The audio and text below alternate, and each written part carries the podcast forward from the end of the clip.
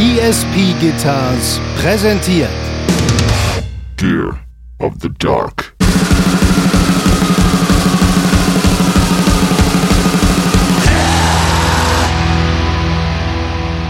Ja, und weißt du, was wir nicht geil finden? Typen, die echte Gitarren spielen.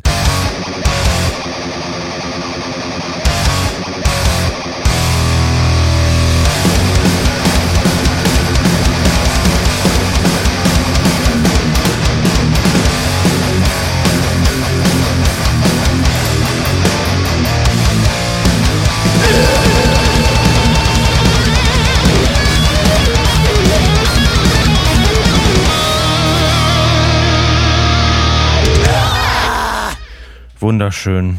Ist es nicht wunderschön, Hanno? Es ist mal alles wieder so unglaublich wunderschön. Ich komme gar nicht mehr klar. Also hier, hier Tränen aus, aus Freudentränen, Tränen aus Blut werden geweint, wie, wie jedes Mal, wenn, wenn, wenn wir uns am Äther haben. Krokodilsfreudentränen aus äh, Salamanderblut. Du hast, Simon hat sich gerade eben schon ein bisschen beschwert, dass er zu weiß aussieht. Äh, ja, was, soll, was, sollen wir da machen? Ne? Also ja. äh, es ist wie es ist. Wer kennt es nicht? Aber äh, er beschwert sich über Simon ist ja ein eitler Typ und er beschwert sich über die Ausleuchtung seiner Kamera in seinem Wohlfühlraum. Mhm. Und er hat recht. Er, sa er, sagt, er sieht aus weiß wie Feta-Käse und das habe ich jetzt die ganze Zeit äh, vor Augen das Bild. Aber stimmt so ein bisschen. Ja, zur Erklärung. Ich sitze halt vor einer schwarzen Wand. Äh, ich glaube, die FaceTime-Kamera an meinem iMac ist jetzt auch nicht mehr die freshste. Äh, und da kann ich auch machen, was ich will. Ich sehe aus wie Feta-Käse. Was, ja, naja. Warst ja aber in Berlin, du bist ja jetzt zurück. Da muss man Applaus, Applaus. Äh, seit fast einer Woche wieder hey. da.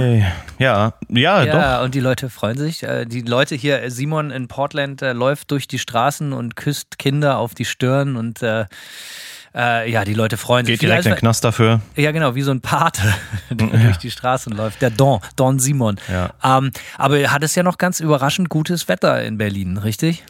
Ja, in Berlin war. Also am Teint kann es nicht liegen, dass du jetzt so weiß aussiehst. Nee, und ich war ja auch wirklich viel draußen. Ähm, das Wetter in Berlin war. Eigentlich hatte ich so Bock auf richtigen Herbst, ja, grau, ein bisschen Regen vielleicht, äh, aber es war eigentlich bis auf zwei graue Tage waren es einfach mal sechs Wochen lang knallharter Sonnenschein. Ich hatte nämlich auch vor, für ein Nightmare-Musikvideo ähm, so ein bisschen B-Roll aufzunehmen in Berlin. Und äh, das wäre aber schlecht wetterabhängig gewesen. Da hätte so bei im richtigen Scheißwetter wollten, wollte ich das eigentlich machen. Und das ist alles. Äh Wag doch mal was und mach mal lieber ein bisschen Video für Nightmare, wenn das Wetter geil ist. Jeder erwartet natürlich, oh, dunkle Wolken, Blasülz. Nein, ein schönes California Skate-Punk-Video. Habe ich alles schon gemacht, als ich mal ein Gitar-Playthrough fürs erste Album äh, gemacht habe. Ich erinnere mich. In Florida war auch eitel Sonnenschein, von daher ähm, wird es jetzt Zeit für Scheißwetter. Aber ja, äh, man kann nicht alles haben. Aber jetzt bin ich seit einer Woche in Portland, versuche irgendwie ähm, mein Aktivitätslevel aufrechtzuerhalten, weil ich in Berlin mir komplett die Füße weggerannt habe die ganze Zeit und äh, in den USA nicht ganz so einfach so viel und so weit zu laufen, aber ich tue mein Bestes, um irgendwie in Bewegung zu bleiben. Die gute Nachricht ist, wir können endlich wieder, wir müssen nicht mehr an großen, ja gute Zeitverschiebung haben wir immer noch drei Stunden, aber mhm. nicht mehr so krass wie mit Deutschland und äh, USA. Das heißt, es ist ja alles jetzt wieder ein bisschen entspannter. Wir sind beide wieder zu Hause. Und alter Vater haben wir viel vor. Äh, das wird noch ein interessantes Jahr. Ihr dürft euch freuen. Es gibt viele geile Neuigkeiten, äh, Sachen zu besprechen, Folgen aufzunehmen. Äh, ich sag mal, wir sind höchstgradig motiviert. Ich glaube, so weit können wir gehen, Simon, oder? Ja, auf jeden Fall. Ähm, da kommt auf jeden Fall ein bisschen was, was wir schon kommt ein bisschen was. lange so ein bisschen angeteasert haben, immer mal wieder. Aber wir haben uns jetzt, end wir haben endlich oh, Lösungen ja. gefunden für unsere, äh, wie soll ich sagen, logistischen infrastrukturellen Problem. Probleme. Reasons Beyond Our Control durfte man in den letzten Monaten oft lesen. Aber hey, diesmal haben wir es wirklich geschafft, Leute. Äh, äh, wir haben schon so ein bisschen angeteasert, so es wird, wie sagt man im coolen Neudeutsch, Apparel, es wird was zum Anziehen geben von eurem Lieblingspodcast. Das ist korrekt, ja. Wir arbeiten gerade. Zum Anziehen und zum Aufnehmen und zum Anstecken. Genau. Und wir, äh, ja, wir sind da gerade, wir wollen eigentlich noch vor Weihnachten pünktlich, damit ihr alle schön. Auf jeden Fall. Ne? Zum Weihnachtsgeschäft, das ist natürlich, da ist der, ist der Deutsche sich selbst am nächsten. Das Weihnachtsgeschäft bleibt unangetastet und da sind wir natürlich pünktlich in den Startlöchern und äh, haben äh, die besten Weihnachtsgeschenke für Jung und Alt, äh, groß und klein, dick und dünn am Start. Ähm, ja, Also wie gesagt, es wird was zum Anziehen geben, zum Aufnehmen und zum Anstecken. Äh, wir hoffen, dass wir bald äh, ein paar Bilder posten können und hoffen natürlich auf euren Support, um die äh, frohe Kunde von eurem Lieblingspodcast gerade in der äh, fröhlichen Weihnachtszeit in die Welt herauszutragen. Ja, so sieht's aus. Ansonsten, Hanno, was, äh, was bei dir so los? Irgendwas Neues bei Ja. dir? Ja, apropos was Neues, sprechen wir erstmal über dich. Ich sehe äh, äh, über deiner linken Schulter, es gibt einen neuen Mit- Mitbewohner, Mitbewohnerin im Haus, richtig? Ähm, ja, äh, ich würde sagen, die Hat 17 Monate Anreise gedauert, habe ich mir 17 sagen Monate lassen. Anreise, genau. Ähm, ich habe bekommen meine allererste ESP Custom Klampfe, auf die ich seit 17 Monaten gewartet habe, aus Japan. 17 Monate gewartet und 17 Monate gespart. Ich Das glaube, auch, das ja. Es beides. Ich habe auf jeden Fall ähm, alles, was ich so an. Ich, ich sag mal so, ich habe ja ziemlich viele Platten und ich gehe immer mal durch und verkaufe Platten, äh, wenn mir irgendwelche Sachen langfristig nichts geben oder so. Und ich habe echt alles Geld, was ich irgendwie so an Popelkram, den ich so verkauft habe in den letzten 17 Monaten, habe ich alles Geld äh, habe ich beiseite gelegt und in mein PayPal irgendwie rumschimmeln lassen, damit wenn der große Tag kommt und ich die äh, schmerzhaft hohe Rechnung bezahlen muss, äh, dass der Tag ein bisschen weniger schmerzhaft ausfällt und das hat geklappt. Man muss ja sagen, äh, schmerzhaft hohe Rechnungen. Wahrscheinlich gibt es aber natürlich für dich als ESP-Endorser trotzdem noch extrem gute Konditionen. Ich sag mal, Normalsterblichen, wie das niedere Fußvolk, hätte das natürlich wahrscheinlich äh, direkt eine Insolvenz äh, äh, verursacht, richtig? Ja, Kostet schon ein bisschen was, das gute Stück. Ich habe es ja schon be bestaunen dürfen und äh, Bilder angucken so. Äh, kosten äh, ein Apfel und ein Ei, richtig? Ja, sind auf jeden Fall ein paar Äpfel und ein paar Eier. Ähm, ja, es ist also natürlich, äh, habe ich Glück, glücklicherweise ein Artist Pricing bekommen. Nichtsdestotrotz liegt der Preis, also auch der Artist Price, eigentlich nochmal ein gutes Stück darüber, was ich mir irgendwann mal so als imaginäre Ausgabegrenze gesetzt habe. Von daher äh, war es trotzdem. Darf man fragen, nicht was du bezahlt hast, sondern was für so eine Gitarre, ich sag mal, wenn jetzt irgendjemand, der einfach nur sagt, ich bin ESP-Fan, einfach das Ding in Auftrag gibt, plus minus. Äh, ich schätze mal ein bisschen was über 7000 Dollar. Ihr könnt das gerade nicht sehen. Simon äh, schmeißt sich gönnerhaft in seinen, Lehn, in seinen Sessel zurück und zündet sich eine armdicke Havanna an und äh, zieht daran und äh, lacht und, und, und, und spuckt so Bilder an der Wand von normalen Menschen an. Also da echt so, ta- tatsächlich, da habe ich mich ein bisschen verschätzt. Das war mir nicht klar, dass das so viel Asche ist. Also ich glaube, der Spielraum äh, für eine ESP Custom, der liegt, naja, ich glaube so, ich glaube ab vier Scheinen aufwärts kannst du auf jeden Fall rechnen und dann nach oben hin ist äh, alles offen wahrscheinlich. Aber ich sag mal, ich habe mir natürlich auch eine, äh, eine Form gewählt, die äh, auch der Custom Shop jetzt nicht alle Tage baut. Vielleicht liegt es auch ein bisschen daran, aber ähm, Ein bisschen. ja. Aber ja, es ist auf jeden Fall, äh, wenn man sich das normal kaufen will, völlig, also ich hätte mir äh, das auf keinen Fall leisten können ohne Artist Pricing, aber ähm, ja, trotzdem Als noch immer, Gegenentwurf, ja. mhm, noch immer sehr viel? Schotter auf jeden Fall. Ja, gut, aber es ist wahrscheinlich once in a lifetime Gitarre, ne? Die wird dann äh, äh, an die Nachbarskinder vererbt dann irgendwann. Äh, ja, oder mit mir verbuddelt. Fe- Feier, genau, ich wollte gerade sagen, oder du, wenn, wenn du mich darum bittest, solltest du vor mir abtreten, dann kann ich auch sie einfach äh, äh, mit ins Loch schmeißen und halt einfach die Erde raufknallen. Kannst du ja noch Mhm. Klingt überlegen. gut. Ich habe genau das Gegenteil, den gegenteiligen Move gemacht. Ich habe halt einfach, weil ich unglaublich Testberichte gelesen habe und äh, viel, viel, viel hin und her überlegt habe und dachte, ey, so viel Geld ist es nicht, einfach mal ein Experiment gemacht und ich habe mir eine nagelneue Stangengitarre gekauft Nice. für unter 200 Dollar. Hm.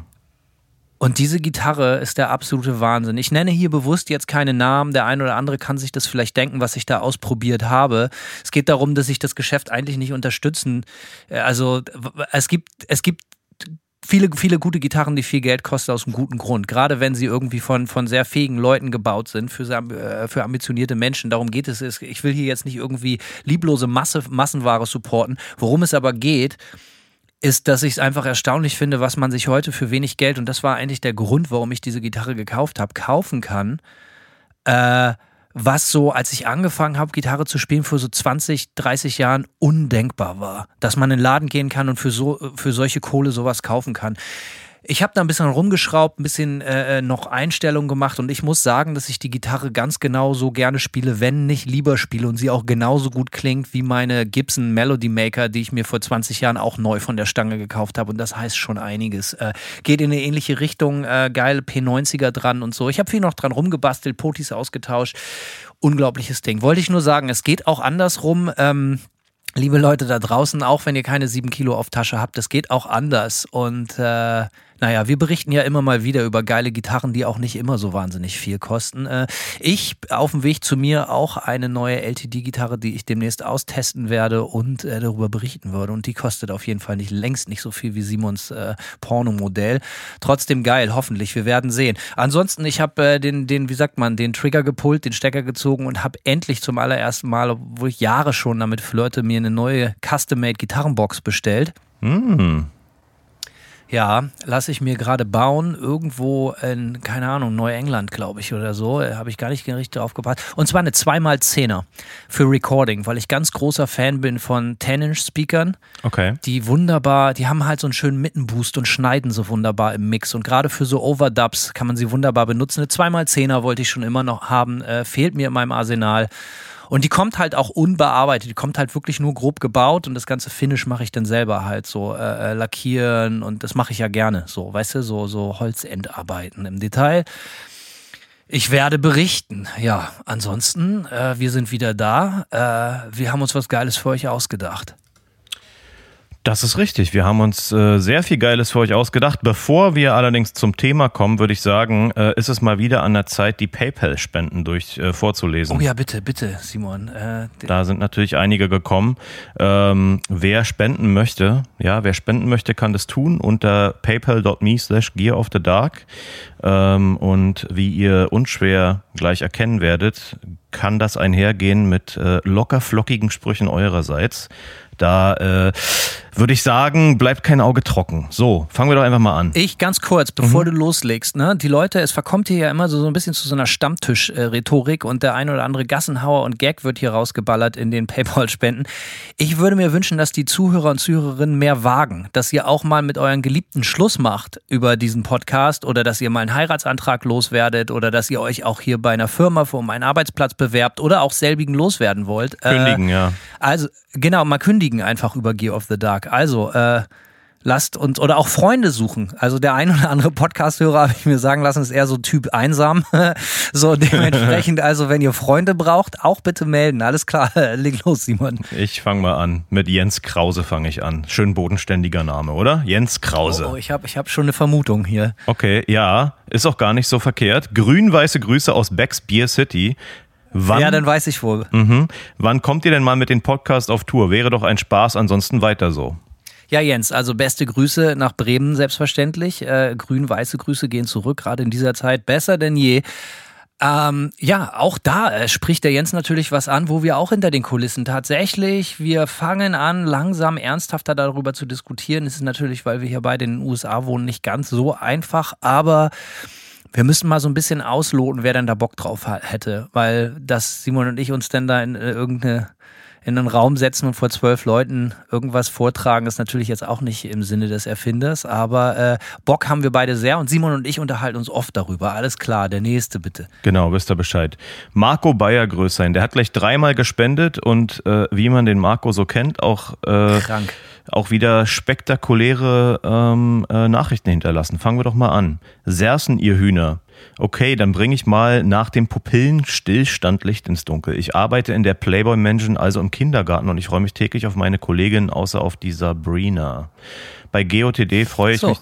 Ja, bei GOTD freue ich mich äh, zwei Wochen lang und kann dann äh, kann zu den Lieblingsstellen zurückspulen. Das kann ich bei den During the Week War, War, Alter, das kann ich nicht lesen kann er irgendwie nicht. Uh, that makes you, boah, Alter, ey, was machst du denn, Marco, ey? Das ist alles so schwer zu lesen.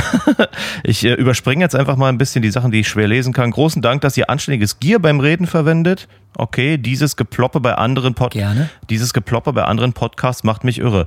Äh, danke, Marco. Kann ich äh, direkt sagen, ich war ein bisschen unsicher mit meinem äh, Übergangsmikrofon in Berlin.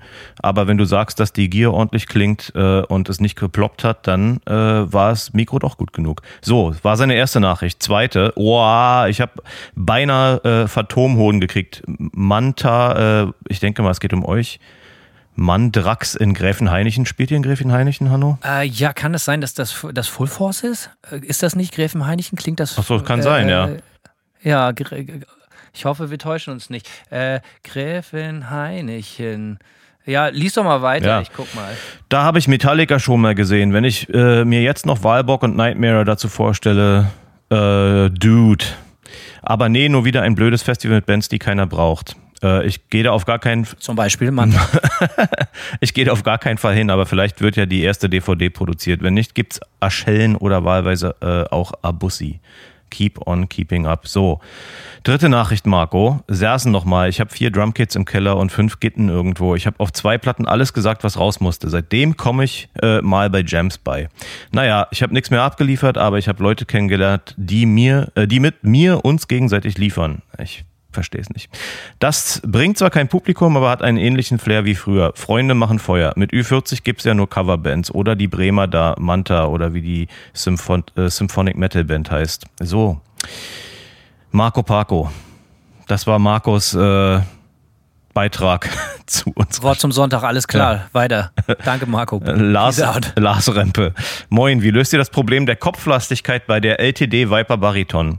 Äh, lustiger Spruch mit Saufen, Gruß aus Hamburg. Ähm, ja, hast du einen Tipp? Ich hab einen. Ja, äh, fang du mal an. Ich habe nämlich gar keinen, weil ich muss gerade sagen, dass mir das gar nicht so auffällt, aber das liegt wahrscheinlich an meiner höchstgradig spastischen Körperhaltung, die ich generell an den Tag lege. Okay, also ich habe zwar keine Viper Bariton, aber eine Standard Viper und auch die war enorm kopflastig.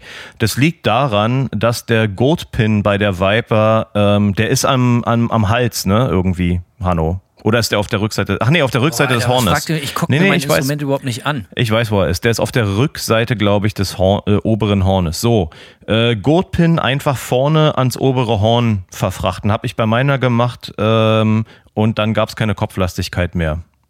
Punkt. Ja, also da, wo die Ja, auch bei, kleb- bei Strats normalerweise auch ist, irgendwie der Gurtpin äh, an der Gitarre. Ja, musste halt mal zum Gitarrenbauer gehen, einmal reinbohren, äh, Gurtpin umsetzen da nach vorne und dann hast du keine selber. Ja, oder so. So, äh, ja, also ich klebe meistens äh, äh, exorbitante Mengen an Bargeld auf die andere Seite, damit es sich so ein bisschen ausgleicht. Damit ich das auch suffisant ins Publikum schmeißen kann, während ich spiele. So, das ist eigentlich meistens so, das das, was ich mache. So, Simon ja auch jetzt mit seiner 7 Kilo Klampfe, ne? Die ist äh, auch alles andere als kopflastig. Die Ist die übrigens- kopflastig? Das Krasse ist, äh, ich muss erst noch ein Goat bauen, weil ich habe mir da so solche äh, Straplocks montieren lassen und zwar eingelassene Straplocks. Das sind nicht normale. Ähm, ja, ziemlich geil. Ähm, aber was übrigens ein großer Schock ist für mich, die Gitarre ist super leicht. Ich habe den totalen Anker erwartet, weil es ja wirklich ein Riesenschiff ist. Äh, und ich hatte vorher irgendwie noch so eine Nachricht reingeschrieben an den ESP Custom Shop, ob die nicht die Gitarre, ob sie versuchen könnten, die irgendwie unter vier Kilo zu kriegen. Und da kam nur zurück, so mehr oder weniger so ein Haha, naja, viel Glück damit, so sinngemäß. Ne? Und äh, jetzt kam die Gitarre an und ist leichter als alle meine anderen ESP-Klampfen. Also irgendwie haben sie gutes, leichtes Holz gefunden. Ähm, ich befürchte Also nicht keine. kopflastig. Ich befürchte keine Kopflastigkeit. Alles klar, weiter geht's. Mit Felix Frank, Tag Officers, an, anbei ein paar Kröten aus dem Klingelbeutel für euch, damit ihr ein paar Pilsetten verhaften gehen könnt. Grüße an Luis und Machen die wir. Guarda Gang aus Oberpfalz. Sebastian Ruchey, Grüße in die Oberpfalz. zurück, genau. Sebastian Ruchey schreibt PS, Tobias soll endlich die Ziege in Ruhe lassen. Okay, Tobias, lass die scheiß Ziege in Das Ruhe. kann Tobias wahrscheinlich nicht versprechen, aber er gibt sich Mühe. Ja. Martin Beutler. Hallo Simon, hallo Hanno. Anbei wieder etwas Kleingeld, um sich mit ein paar Glasmantelgeschossen Kaliber 500 das Alphabet auszudünnen. Beste Grüße. Oh, weil wir, wir verkommen. Solche stumpfen Bauern. Geil. Auf jeden Fall richtige Opfer einfach, ey. Also schon bisher auf jeden Fall der Beste so. Ja. Der dieser Woche auf jeden Fall. Tobias Kopf, Komplimente gibt's keine, die hört ihr von allen anderen. Mir geht's nur darum, dass der Herr Norbert Arnesch aus Aschau im Burgenland, der mir seit Monaten erzählt, er wird euch was spenden, das auch endlich macht. Also gib ihm Bertel. Ein lustiges Wort für Ja, Nobby. Ja. Ein lustiges Wort für Bier habe ich auch nicht. Bei uns in Österreich heißt das einfach Gemmer auf Hüsen. Prost euch.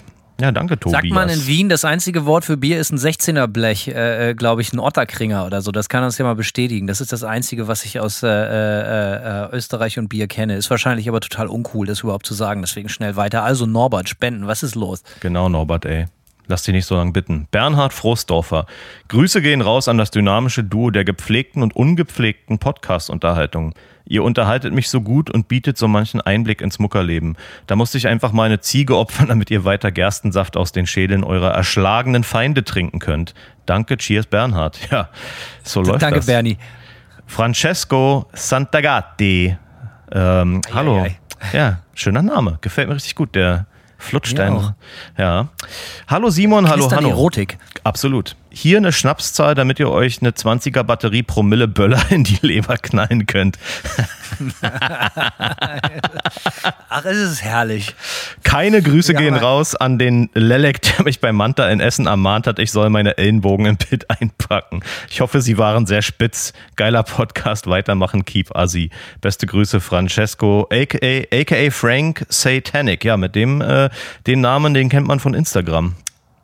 Ist es so? Okay. Ja, dabei ist dein richtiger Name so schön, Francesco. Ähm, Wollte ich gerade sagen, Francesco. Ja, äh, so, Nico Köbbe, schön ein in die Pottrüstung römern. Danke für die menschliche und musikalische Motivation. Ähm, und dann hat er noch den Link zu seinem, äh, ich schätze, zum Bandcamp seiner Band reingepackt. Someoffears.bandcamp.com. Äh, ja, also wenn er das macht, dann ist natürlich der ganz große Durchbruch der äh, ist damit genau, besiegelt, genau, kannst oder? Du dich auf jeden Fall, es ist besiegelt, ist eigentlich eingetütet. So, ja. alles klar. Das ist, als wenn jemand ein T-Shirt von deiner Band irgendwo im Hintergrund in einem Nachrichtenbeitrag auf Pro7 äh, trägt. Das ist auch der große Durchbruch. Ja.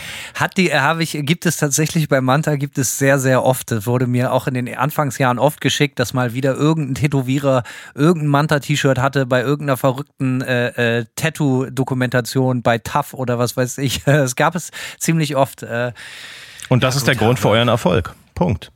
Das ist der einzige Grund für unseren ja. Erfolg. Das muss man ganz klar sagen. Gezieltes Product Placement. Absolut. Wenn, man's in, wenn man im Fernseher ist, hat man es geschafft. So, Dennis Hemp. Spielt doch einfach mal Badewanne und lasst euch richtig voll laufen. Ich liebe euer Gesabbel, ja. eure Ehrlichkeit und euren Witz. Macht bitte immer weiter so. Steile Grüße, Dennis aus Hamburg. Dennis, Grüße nach Hamburg. Besten Dank. So.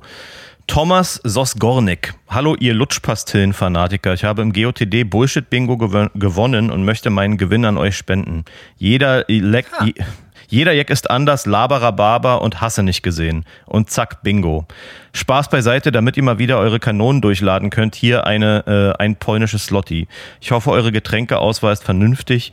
Nicht, dass euer Gebälk am nächsten Morgen zu stark knarzt. PS, wenn ich einen Themenvorschlag machen darf, mich würde interessieren, wie ihr zur Entwicklung des Musikkonsums steht, speziell in Bezug auf Spotify und Co. und die verschiedenen Medien. Beste Grüße aus dem Auenland. Ähm, wird notiert. Wird notiert, ja. Haben wir dazu schon mal was gesagt? Immer mal wieder, aber ich überlege jetzt auch gerade so, ne, dass sich natürlich der generelle Musikkonsum sehr verändert hat äh, äh aufgrund der Medien, die angeboten werden oder die Musik anbieten. Heutzutage steht natürlich völlig außer Frage. Da können wir sicher mal was zu machen. Ich muss nur so ein bisschen mir einen Aufhänger oder wir müssen uns so ein bisschen einen Aufhänger dafür überlegen. Genau. Der Aufhänger könnte natürlich sein, dass mal wieder von Spotify die monatliche Abrechnung gekommen ist über 6 Euro oder so. Ne? Ja, da kann ich eigentlich jedes Mal direkt eine Sendung, eine abendfüllende Hasssendung machen. Auf jeden. Jörn Hagedorn, moin. Höre euren Podcast seit sechs Wochen und bin nun bei Folge 53 angekommen. Gefunden über den Reflektor-Podcast seid ihr zwei Spinner meiner Meinung nach allen anderen Podcasts soundtechnisch, schrägstrich qualitativ sowie thematisch überlegen. Oh, es geht ja runter wie Öl, ey.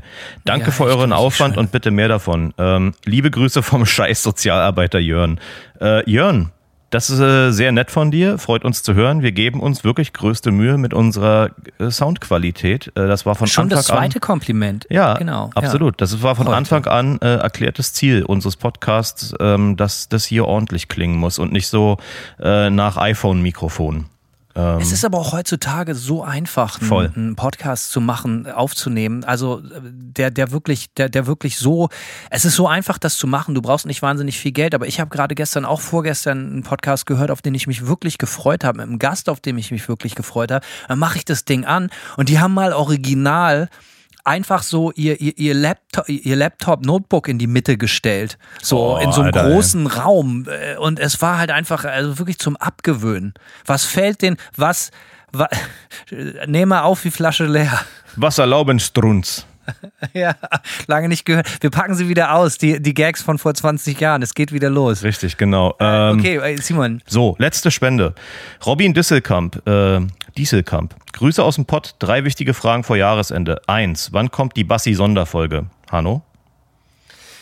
Ja, äh, also, pass mal auf, da fällt mir jetzt gerade was ein. Ähm, äh, lies mal, lies mal, lies mal Nummer zwei vor. Mhm. Nummer zwei. Ich, ich, ich sorge gerade für was, Okay, während, äh, äh, um, um Nummer eins zu beantworten, während wir Nummer zwei und drei beantworten. okay. Nummer zwei. Wann erzählt Hanno die Geschichte vom Karneval in Düsseldorf mit Campino und Fabsi? Ähm, ja, das dauert noch einen Moment. Okay. Also es war, es war, ja, war schon wild, muss man so sagen. Okay, Nummer drei. Äh, warum um Gottes Willen erwähnt Hanno niemals seine alte Band 610? Die waren gut. Ausrufezeichen, Ausrufezeichen, Ausrufezeichen. Grüße an Flo Alvarez, Ruven, Dieb und Alonso.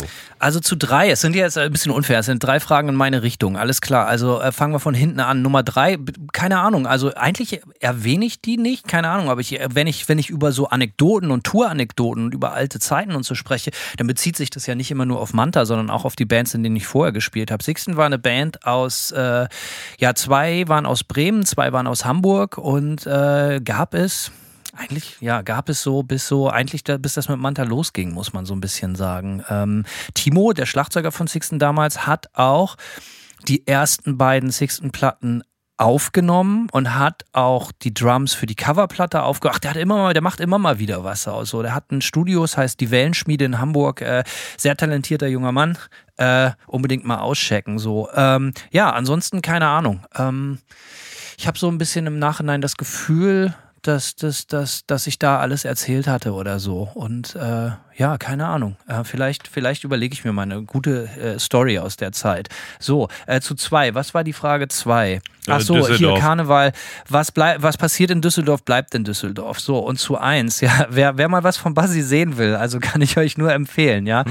Es gibt in der ARD Mediathek, ja, gibt es, ähm, es gibt, es gibt da jetzt so ein, so ein, so ein, so ein, ähm, so, ich weiß nicht, wer das produziert hat. Ich glaube, ähm, Ich habe eine Ahnung, was jetzt kommt. also so eine Firma aus Bremen oder so. Es gibt, es gibt eine, in der ARD-Mediathek gibt es äh, Szenereport, nennt sich das. Den habe ich gesehen, ja. Ja. Hast du gesehen? Mhm. Ja. Und da hast du Buzzy gesehen? Mm, erklär mir, wer. Jetzt kommt's aber, ne? Also in der ersten, also in jeder Folge spielt Buzzy nämlich immer eine Nebenrolle. Die erste Folge kann ich sehr empfehlen, sie heißt Lost in Emotion.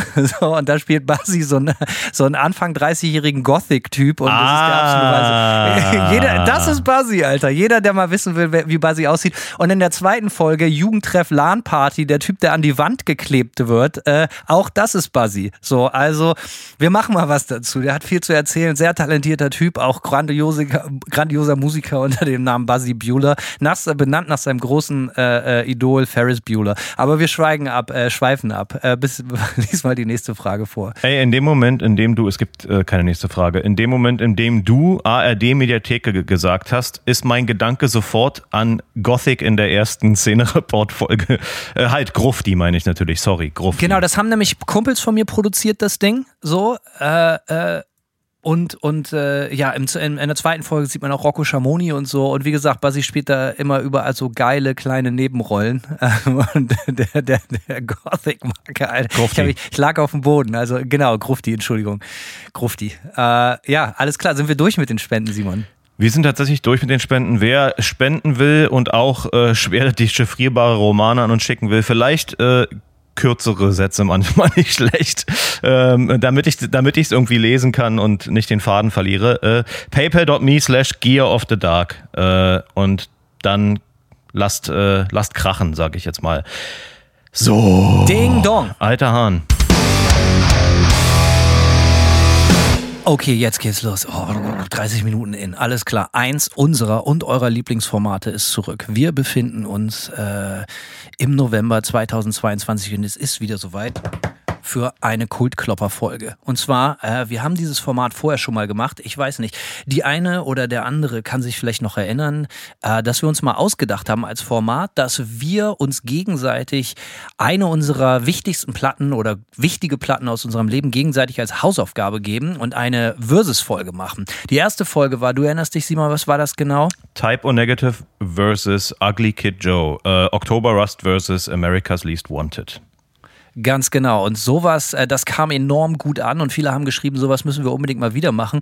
Und haben wir natürlich tief in unseren Plattenkisten und in unserem Gedächtnis gekramt und überlegt, welche Platten waren für uns in unserer musikalischen Sozialisation noch sehr, sehr wichtig. Und wir sind natürlich wieder auf geile Platten gekommen. Sehr, sehr unterschiedliche Platten. Und äh, äh, Simon hat mir eine als Hausaufgabe gegeben, die ich also so gut wie gar nicht kannte. Über die Band haben wir aber immer schon mal wieder geredet, weil sie gerade für Simon sehr, sehr wichtig war und ich habe eine Platte rausgefischt, die ich äh, angefangen habe mit zwölf oder so, eine meiner allerersten CDs und die habe ich Simon, äh, Simon äh, mal ans Herz gelegt, sie auf Herz und Nieren zu prüfen. Simon, mhm. was hast du mir aufgetragen? Wir haben es endlich getan. Fear Factory Demanufacture ist die Platte, die ich dir als Hausaufgabe gegeben habe. Die schon so oft angeschnittene und viel zitierte Platte. Äh, warum? Darauf gehen wir gleich ein. Hanno, natürlich. Deine Wahl war. Ja. Für dich gab es was ganz anderes und für, für dich gab es eine meiner absoluten Lieblingsplatten und das ist die erste Beastie Boys Platte, License to Ill. Ja. So, ähm, das sind die Platten, um die es heute geht. Ähm, denn denn äh, wir wollen euch natürlich nahebringen, warum die Platten für uns wichtig waren. Aber genauso für uns der Spaß an der Sache ist natürlich, äh, dem gegenseitig äh, zu hören, was der andere denn von der jeweiligen Platte hört. Und damit legen wir auch direkt los. Was mich interessieren würde, bevor wir hier in Details einsteigen, Simon, ja? Ja. Wann hast du die Fear Factory Platte für dich entdeckt? Was, wo warst du? Wer warst du? Wann warst du? Ich würde sagen, es muss gewesen sein, irgendwann zwischen 97 und 99. Ich saß bei einem Bekannten, äh, bei einem Schulfreund oder ich weiß gar nicht, ob es von mir ein Schulfreund war oder aus unserem Freundeskreis jemand, mit dem ich jetzt selber gar nicht so dicke war. Ich weiß nicht mehr, bei wem das war. Wir saßen in seiner Bude in Berlin-Spandau äh, im Dach, unterm Dachboden und der Fernseher lief ähm, ich will meinen, das war damals MTV Headbangers Ball und da kam äh, ein Musikvideo von Fear Factory, nämlich der Song Replica. Und das war sozusagen, da dachte ich mir, äh, was ist das denn? So, ja, äh, krasser Scheiß. Und ähm, der Song ist von diesem Album. Und ähm, dann habe ich mir danach, ähm, ja, habe ich mir schnell irgendwie Fear Factory Sachen rausgesucht. Ähm, und, und ja, weil ich die Platte dann unbedingt hören wollte, nachdem mich der Song so umgehauen hat. Du warst also sehr jung. Ich war sehr jung, also irgendwie so, ja, irgendwas zwischen 12 und 14, so. Irgendwie so in dem Dreh. Vielleicht, ja, doch, es war auf jeden Fall noch vor 2000. 2000 kannte ich schon, kannte, ja, da kannte ich das Zeug schon in- und auswendig. Da habe ich ja dann auch schon Gitarre angefangen zu spielen, äh, woran ja Fear Factory nicht ganz unschuld sind. Aber genau, also ich muss irgendwie so, ich schätze mal 13 so, ja, vielleicht. Für mich mit Beastie Boys war das so, dass man natürlich den Gassenhauer, insbesondere Fight for Your Right und so aus mhm. äh, Beavis und Butthead kannte und, und äh, Musikvideo gab es dann natürlich zu, was ein Gassenhauer auf MTV war. Oh, das macht uns immer so alt, aber MTV war damals noch echt ein Ding, ein Voll. wichtiges Ding. 100 Pro. Ähm, E, egal. Äh, und da kannte man das natürlich, aber dann habe ich angefangen mit, mit meinem äh, sehr, sehr guten Freund Wayne Horst, Willehard Eilers, talentierter Maler aus äh, Amsterdam, Grüße gehen raus, rumzuhängen. Wir haben uns angefreundet, so 94 oder so. Und der war, hatte etwas, was ich überhaupt nicht hatte. Der hatte halt so eine Hip-Hop-Sozialisation. Äh, und ich war nicht sonderlich Hip-Hop-affin, sondern bei mir gab es bis dahin immer nur so Punk und Metal und so, selbst als Zwölfjähriger.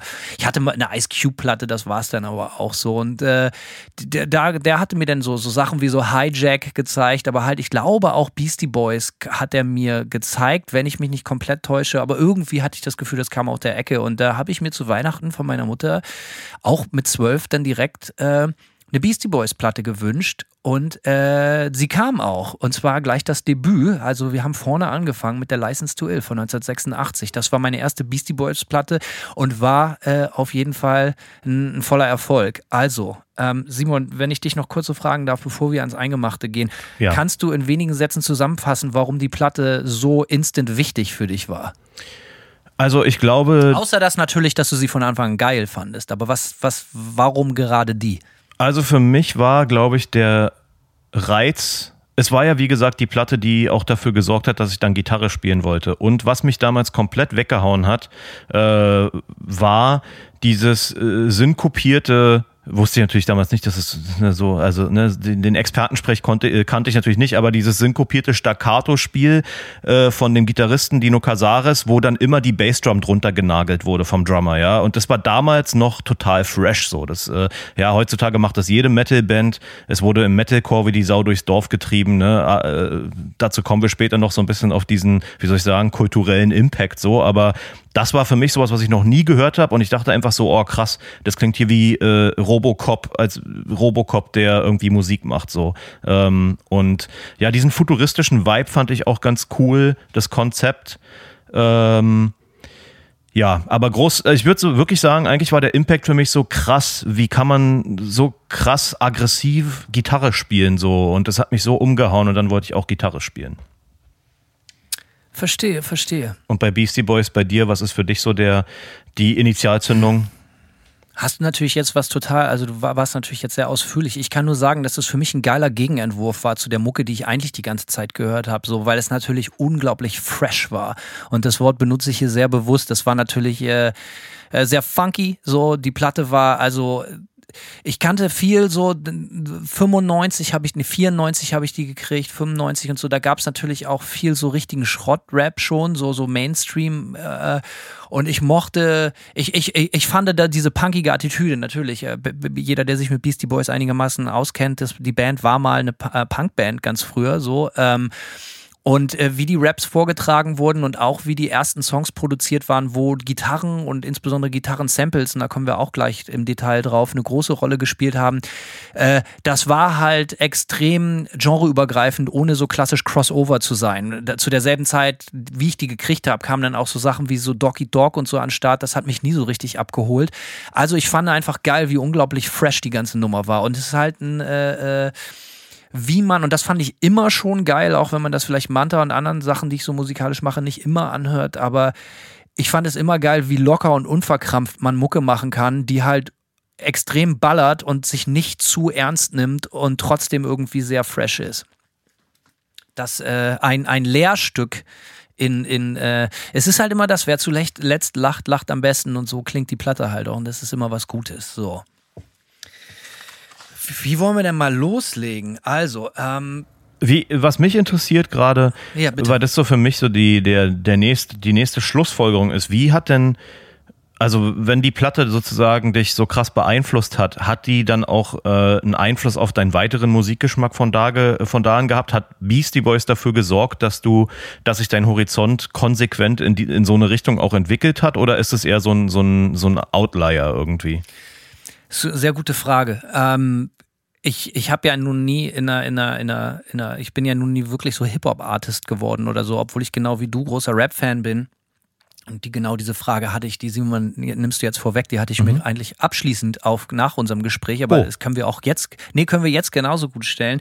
Äh, ich glaube, die Band hat mich dahin beeinflusst, dass äh, äh, also dass ich immer so offen für alles bin, was so meinen privaten Musikgeschmack anbetrifft. Ich sitze ja nicht zu Hause und höre mir nur Doom Metal an und irgendwelche Black Metal Geschichten so. Aber mein eigenes jetziges musikalisches Schaffen weiß ich nicht sonderlich. Ähm, was ich aber sagen kann, ist, dass mich das damals so begeistert hat, dass hätte ich zum richtigen damals Leute gefunden, die jetzt nicht Gitarre und Schlagzeug spielen, sondern auch vielleicht jemand mit Plattenspielern, der scratchen kann und jemand mit einem Drumcomputer, dann hätte es genauso gut passieren können, dass ich halt einfach in der Hip-Hop-Crew gelandet wäre, weil mir ging es ums Musikmachen und nicht zwangsläufig um die Musikfarbe. Und da haben natürlich so Sachen, da hat es natürlich geholfen, auf der einen äh, Seite Slayer zu hören und auf der anderen Seite Beastie Boys und auf der ganz anderen Seite so ganz Deutschpunk-Gerumpel. So, ne? Mir ging es äh, und dafür ist, also jeder heute noch, wenn er sagt so, ey, ich habe noch nie Rap gehört, ich kenne mich mit Rap nicht aus, ich höre eigentlich nur Gitarrenmusik, würde ich ohne mit der Wimper zu zucken und ohne zu warten, würde ich immer als erstes eine Beastie Boys Platte geben.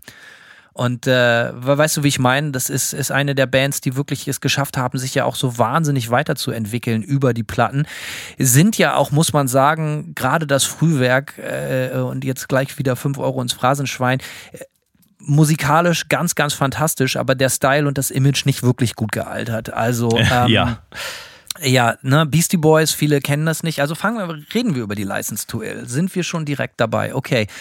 Der eigentliche Arbeitstitel und nicht nur der Arbeitstitel, sondern wie die Platte auch wirklich genannt werden sollte, was dann die Plattenfirma abgewählt hat, aber eigentlich war das schon für die Band gesetzt, war Don't Be a Faggot. Oh, Ja, äh, geht heute nicht mehr so richtig gut runter. Äh, äh, jeder, der es, also ihr werdet es verstehen, sei keine Schwuchtel, ist jetzt irgendwie nicht so ein richtig fetziger Titel. Ähm, das war das Ding und nur die Plattenfirma hat der Sache einen Riegel vorgeschrieben. So, das war aber damals, muss man leider, leider sagen, einfach fast ausnahmslos der Humor dieser Band. Ja. Ähm, man muss auch sagen, als die, die Beastie Boys früher noch eine Punk-Hardcore-Band waren, hatten sie auch ein viertes Mitglied und zwar eine Dame an den Drums, die dann auch einfach mal rausgekickt wurde, weil sie gedacht haben, ey, wir machen jetzt Rap und da passt eine Frau nicht so gut rein. Äh, gibt es sehr, sehr interessante Interviews zu, was man Klammer auf, Klammer zu zu der ganzen Geschichte sagen muss, dass keiner sich damit so sehr auseinandergesetzt hat wie die Band selber und äh, wirklich, wirklich viel darüber gesprochen und in Interviews darüber, selbst in späteren Songs, so Referenzen zu dem Frühwerk genommen hat, wie sie uns teilweise Textzeilen wieder aufgegriffen und bewusst verändert haben, um zu zeigen, ey, wir waren damals einfach pubertierende, äh, pubertierende Idioten, so, weißt du? Ähm, war auf jeden Fall eine sehr interessante Zeit. Äh, vier späte oder drei späte Teenager, Anfang 20, äh, aus New York mit auf einmal viel Geld und viel Beachtung. Die ersten Bühnenshows, viel so Gummischwänze auf der Bühne und so. Äh, man muss mal sagen, es war, ich bin ja großer Two Life Crew Fan. Das ist natürlich eigentlich auch sexistisch to the bone, aber irgendwie hat das einen anderen Vibe. So, äh, ist schwer zu erklären, aber diese frühen Beastie Boys Shows, die waren, weißt du, wenn links und rechts irgendwelche Mädels tanzen, da sind so drei Macker und dann werden so Gummischwänze aufgeblasen und so, das ist halt, äh, ja, also man kann sich das im Internet angucken, die Band wollte da sehr schnell auch zurecht, wie ich finde, nichts mehr mit zu tun haben, so, aber das ist das Frühwerk der Beastie Boys und genau zu diesem Zeitpunkt ist auch diese Platte entstanden. Diese Platte ist aber äh, genial, das muss man ganz klar sagen. Ich habe die Platte, ich kenne die Platte natürlich auch. Allerdings habe ich sie bestimmt seit einer guten Dekade nicht gehört. Dafür gibt es keinen bestimmten Grund, einfach, ja, keine Ahnung, äh, lange nicht gehört. Und so war das Erlebnis jetzt tatsächlich auch mal wieder relativ fresh, weil ich bin mir ziemlich sicher, dass ich das letzte Mal, dass ich Beastie Boys gehört habe, war ich vielleicht also diese Platte gehört habe, war ich vielleicht 19 oder so, ja. Also es ist schon wirklich äh, 100 Jahre her, wie wir alle wissen. Ähm, und so war der erste Eindruck sofort erstmal wieder so, ja krass, das klingt alles extrem infantil, so, ne? Muss man halt irgendwie sagen. Ähm, Ja. Also trotzdem hat es natürlich irgendwie auch, äh, äh, also es, es hat eine gewisse Sympathie, ja, ähm, weil man kann sich schon auch reinversetzen. Ne? Kulturell war das eine andere Zeit natürlich äh, äh, und das merkt man auch an den etwas geschmacklosen Lyrics hier und da, dass es kulturell eine andere Zeit war. Aber generell hat man das Gefühl, wenn man die Platte hört, dass man einfach so drei Rüpel-Teenagern zuhört, äh, die äh, jetzt mal so richtig auf den Schlamm hauen, so ne und ähm, ja, so kam Man kann so, sich das auch Mhm, ja. man kann sich das auch sehr gut im Internet angucken. Also auch gerade die ersten Talkshow-Auftritte von den Beastie Boys sind extrem interessant. Äh, es ist sehr sehenswert. Aber genau wie Simon sagt, es waren halt einfach irgendwie so eigentlich so drei Kiddies, die einfach prollen und provozieren wollten, aber halt auch einfach geniale Rapper und geniale Musiker waren. Und man muss dazu natürlich sagen, wir reden hier von 1986. Die Sachen waren halt einfach noch ein bisschen anders. Ja. Und dann gehen wir mal zurück in dieses kulturelle Klima von 1986. Das, was Beastie Boys mit dieser Platte gemacht haben, war sehr, sehr, sehr neu. Und selbst Leute wie so Eminem und so beziehen sich heute immer noch insbesondere auf diese Platte, wenn sie sagen, wann hast du angefangen zu rappen? Das war eine Zeit, da haben äh, Run DMC noch äh, viele Platten rausgebracht zu der Zeit und, und gerade im, im Rap- und Hip-Hop-Bereich war alles ganz, ganz neu. Es gab das Label Def Jam, da ist diese Platte rausgekommen. Und Def Jam war damals halt auch so ein, so ein, so ein wie sagt man, äh, so ein Schmelztiegel, nicht nur für Rap und Hip-Hop, sondern Slayer waren bei Def Jam. Und äh, 1986, es war eine geile Zeit, da kamen halt unglaublich viele geile Rap-Platten raus, aber es kam unter anderem halt auch Rain in Blood raus, auch über Def Jam. Master of Puppets von Metallica kam raus, die Turbo von Judas Priest, das war einfach ein unfassbar krasses Jahr, die, auch die Jahre danach. Und was bei der Platte auch noch wichtig ist zu sagen, die hat äh, produziert Rick Rubin. Und äh, wir müssen ja keinem erzählen, was Rick Rubin auch insbesondere danach noch für unglaublich wichtige Platten gemacht hat mit den verschiedensten Künstler und Künstlerinnen. Ähm, aber da kommen, kommen wir auch noch. Und außerdem 1986 äh, fiel mir gerade jetzt wieder ein, weil ich gerade mal wieder zum 800. Mal alle Folgen am Stück durchgucke. Die erste Alf-Folge kam raus. Also muss ein fantastisches Jahr gewesen sein. Ja, wenn Alf und Beastie Boys in einem Jahr, das ist ja wirklich historisch kaum aufzuwiegen zu Rick Rubin muss man halt sagen, so, ne, zwischen was der gemacht hat, gerade zu dieser Zeit, so zwischen diesen Early Rap Sachen hat der halt auch so Rock gemacht, ne? Das ging, also er hat ja eigentlich angefangen, fast nur Rap Sachen zu machen, so. Und dann kam The Cult, Danzig, Slayer, aber halt eben auch Run DMC, Beastie Boys, Public Enemy und so. Da fällt mir immer ein, ich hätte gerne mal eine NWA Platte gehört, die er produziert hat, aber dazu ist es nie gekommen. Und, äh, ja, äh, muss sagen, äh, sehr, sehr, sehr äh, interessante Zeit. Und wie gesagt, also um das nochmal abzuschließen, das waren halt einfach mehr oder weniger Kinder zu der Zeit. Trotzdem wird die Platte immer noch zu einem der wichtigsten in, in den großen Magazinen, so Pitchwork, äh, Pitchfork, Rolling Stones, immer ein noch zu einer der 100 oder 200 wichtigsten Platte der 80er gezählt, weil sie halt einfach stilprägend waren und äh, weil die Produktion, äh, und da komme komm ich später im Detail auch noch zu, einfach extrem ja, neu und fresh war. Ja, die Fear Factory Platte kam knapp zehn Jahre später, genau gesagt neun Jahre später raus. Das heißt. 95, ja? Genau. Am 13. Juni 95, aufgenommen wurde sie 94. Ähm, ist natürlich ein bisschen kulturell entsprechend eine andere Zeit gewesen. Allerdings kann man sagen, dass trotzdem im, im Metal-Bereich ja, ich meine, gut, das, äh, es sind dann natürlich irgendwie in diesem Zeitraum ein paar Sachen passiert. Wie wir schon besprochen haben, Sepultura, Chaos AD war was 93, 94. Äh, da habe ich noch Fragen zu. Ja, genau. Machine Head, äh, Burn My Eyes ist irgendwie aus dieser Ära. Ähm, also es ist natürlich auch eine Zeit, in der im Metal übelst die Wandlung drin war. Und es war so diese Zeit noch vor New Metal sozusagen, wo aber Metal grundsätzlich so eine äh, Erfrischungskur äh, durchgemacht hat. Ähm, und dementsprechend natürlich schon irgendwie auch eine andere, eine andere Ära gewesen, definitiv. Aber was interessant ist, ähm, was ich viel gelesen habe, irgendwie in Interviews und, und ähm, Artikeln zu der Platte, ist, dass die damals sehr von der Zeit äh, in LA geprägt waren, von diesen äh, Riots irgendwie in ähm, äh, in Watts 1992, ne? Und dass das, dass das auch so ein bisschen dafür für diese für diese Endzeitstimmung gesorgt hat bei der Band und die sich deswegen äh, die deswegen so ein bisschen auf diesen, ja, auf diesen dystopischen, auf diese dystopischen Storylines gekommen sind für ihre Mucke, weil die das Gefühl hatten, dass um die herum äh, die Stadt auseinandergefallen ist. So. Und für die Platte davor, äh, Soul of a New Machine, haben die zum Beispiel ein Fotoshooting gehabt, genau an dem Tag, an dem diese LA Riots losgingen, halt so zwei Blocks davon entfernt. Und dann sind die so da weggefahren vom Fotoshooting und es fing an, brenzlig zu werden, so um die rum. Und äh, das so mal als kultureller Kontext so ein bisschen wie die Band äh, auch, sag ich mal, ja, wie die sich sozusagen, äh, wie die kulturell geprägt waren dann irgendwie. Also die haben halt alles, ne, Rodney King und so, das haben die halt alles so mitgeschnitten in der Zeit in LA und äh, äh, hat irgendwie auch Einfluss auf diese, auf die Stimmung in der Musik gehabt. Die, äh, diese Endzeitstimmung, die du ansprichst, das ist ein großes Ding für diese Band, auch was das Songwriting betrifft. Ne? Also mhm. ich, ich kenne mich mit der Band überhaupt nicht aus, aber natürlich habe ich mir viel, was ich dazu finden kann, äh, im Zuge meiner Hausarbeit, die Simon mir aufgetragen hat, mit dieser Platte durchgelesen. Äh, ist es wahr, dass die halt auch äh, äh schwer von dem Film Terminator äh, beeinflusst ist, die Platte? Ja, obwohl ich so ein bisschen zwischen den Zeilen hier und da rausgelesen habe, dass das ein bisschen in den Berichten überstrapaziert wird. Ja, die der, die, das Weil hier und da konnte ich lesen, dass es ein Konzeptalbum war. So ja. Über eine dystopische Welt und beeinflusst von Terminator und hast du nicht gesehen. Terminator. Wie ich habe ein interessantes heißt. Interview mit dem äh, Sänger gelesen, der meinte, eigentlich sind die Texte viel persönlicher und dass sie dieses Konzept dem Ganzen so ein bisschen übergestülpt haben, eben aufgrund dieser kulturellen Prägung und auch, weil die so auf diese ähm, endzeitlichen Filme Robocop, Terminator äh, etc. gestanden haben.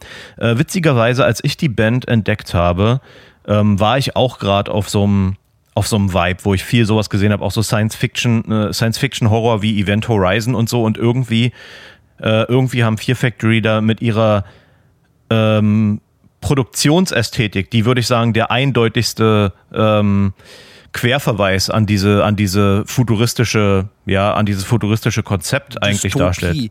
Ja, ähm, das hat, das hat mich total abgeholt damals, weil es natürlich A, noch nicht so gebräuchlich war, dass du auf Platten so, so ähm, so überdeutlich getriggerte Drums gehört hast, ja, die irgendwie, das, ja, das klang ja wie auch, als wenn Terminator da das Schlagzeug spielt oder Robocop, so sinngemäß, ne? Allerdings, da habe ich auch noch ein paar Fragen zu, ey. Ja, kannst du gerne, können wir gerne noch drauf eingehen. Aber ähm, ja, bei mir hat es so ein bisschen offene Türen eingestoßen, irgendwie so, weil ich auch auf auf diese Art von äh, Film-Entertainment, sage ich jetzt einfach mal, total gestanden habe. Ähm, und ja, deswegen war das, äh, ja, hat sich das einfach so ein bisschen die Hand gegeben. Aber ich finde interessant, dass die Inspiration auch viel eigentlich von der kulturellen Zeit damals ähm, quasi stammt und was man jetzt nicht unbedingt offensichtlich hört in der, in der Mucke.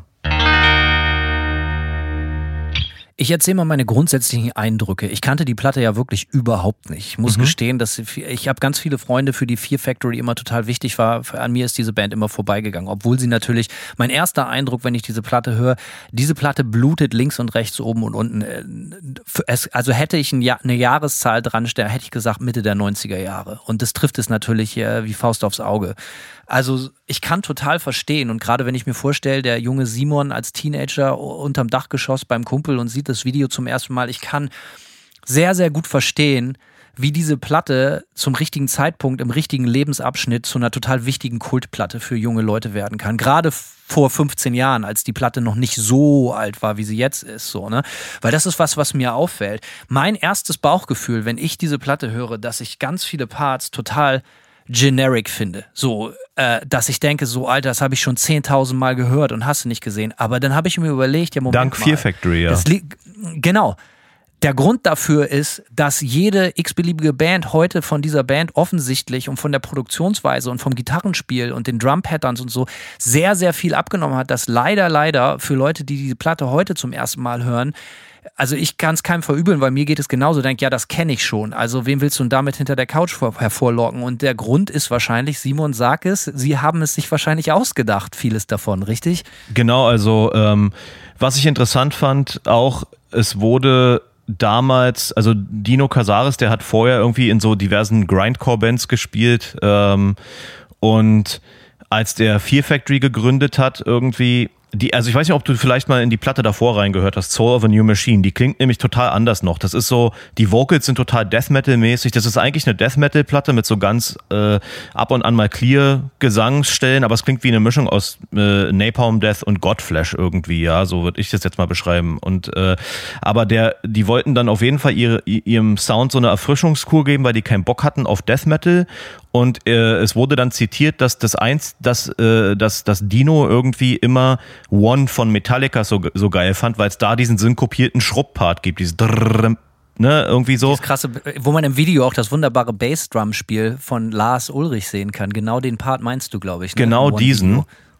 Und er meinte äh, dann, es wäre doch geil, wenn man Metal machen würde, wo das viel mehr passiert, so ja, weil das war so, es war so eines der ganz wenigen Beispiele dafür, wo das mal gemacht wurde, so. Und er und das war so ein bisschen so dann deren deren Ansatzpunkt zu sagen, so okay, wir wollen Songs schreiben, die das noch viel mehr betonen. Und das hörst du ja über die ganze Platte, ja, also dieses dieses Zusammenspiel aus Gitarrengeschrubbe und Bassdrum Genagel darunter, das war halt damals einfach fresh und neu so. Und klar, jetzt in den letzten äh, über 20 Jahren, seit die Platte draußen ist, ähm, hat sich das, ist es total Usus geworden. Wie ich eingangs auch schon mal kurz äh, angesprochen habe. Es ist im, im modernen Metal dann Usus geworden. Es ist im Metalcore Usus geworden.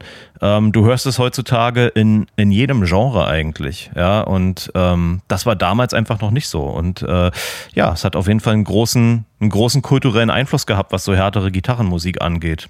Was mir auch noch auffällt, also für mich die, also für mich als äh, für meine rein, für mein reines Ästhetikempfinden sind für mich die stärksten Momente, wenn es mich an andere Bands erinnert, weil es gibt, also du, die, der Name ist eben schon gefallen, also vielleicht äh, straf mich ab, wenn ich da falsch liege, aber ich finde, dass so gerade manchmal so sehr groovige Strophen, also man muss der Platte ja sowieso einen extrem hohen Groove-Faktor unterstellen, das ist immer erstmal gut. Zählt diese Pla Band auch so? Es gibt ja das äh, vermeintliche Genre Groove Metal auch so, ne? So kann man diese Band da reinzählen? Äh, ich denke, also es gibt ja diese mhm. Machine Head Momente, es gibt diese, mhm. diese, diese äh, ähm, Sepultura Momente ja, auch. Äh, genau, über die wollte ich sprechen so. Ne, für mich die geilsten Momente sind halt eigentlich das, die Sachen so, zum Beispiel ein Song wie Zero Signal da gibt es in der Strophe einen unglaublichen Sepultura-Groove so und das holt mich natürlich direkt total ab. Das finde ich extrem geil. Das sind für mich eigentlich so die besten Momente. Und ich wollte eigentlich fragen, was man jetzt als Fan, aber auch als jemand, der sich wirklich mit dem Genre auskennt, was für Querverweise kann man da spannen? Welche Bands sind ähnlich? Weil äh, die, die, die, die, diesen, diesen Sepultura-Groove, der hatte ja seinen Höhepunkt auf der Chaos ID und die kam ein Jahr vorher oder zwei Jahre vorher. Mhm.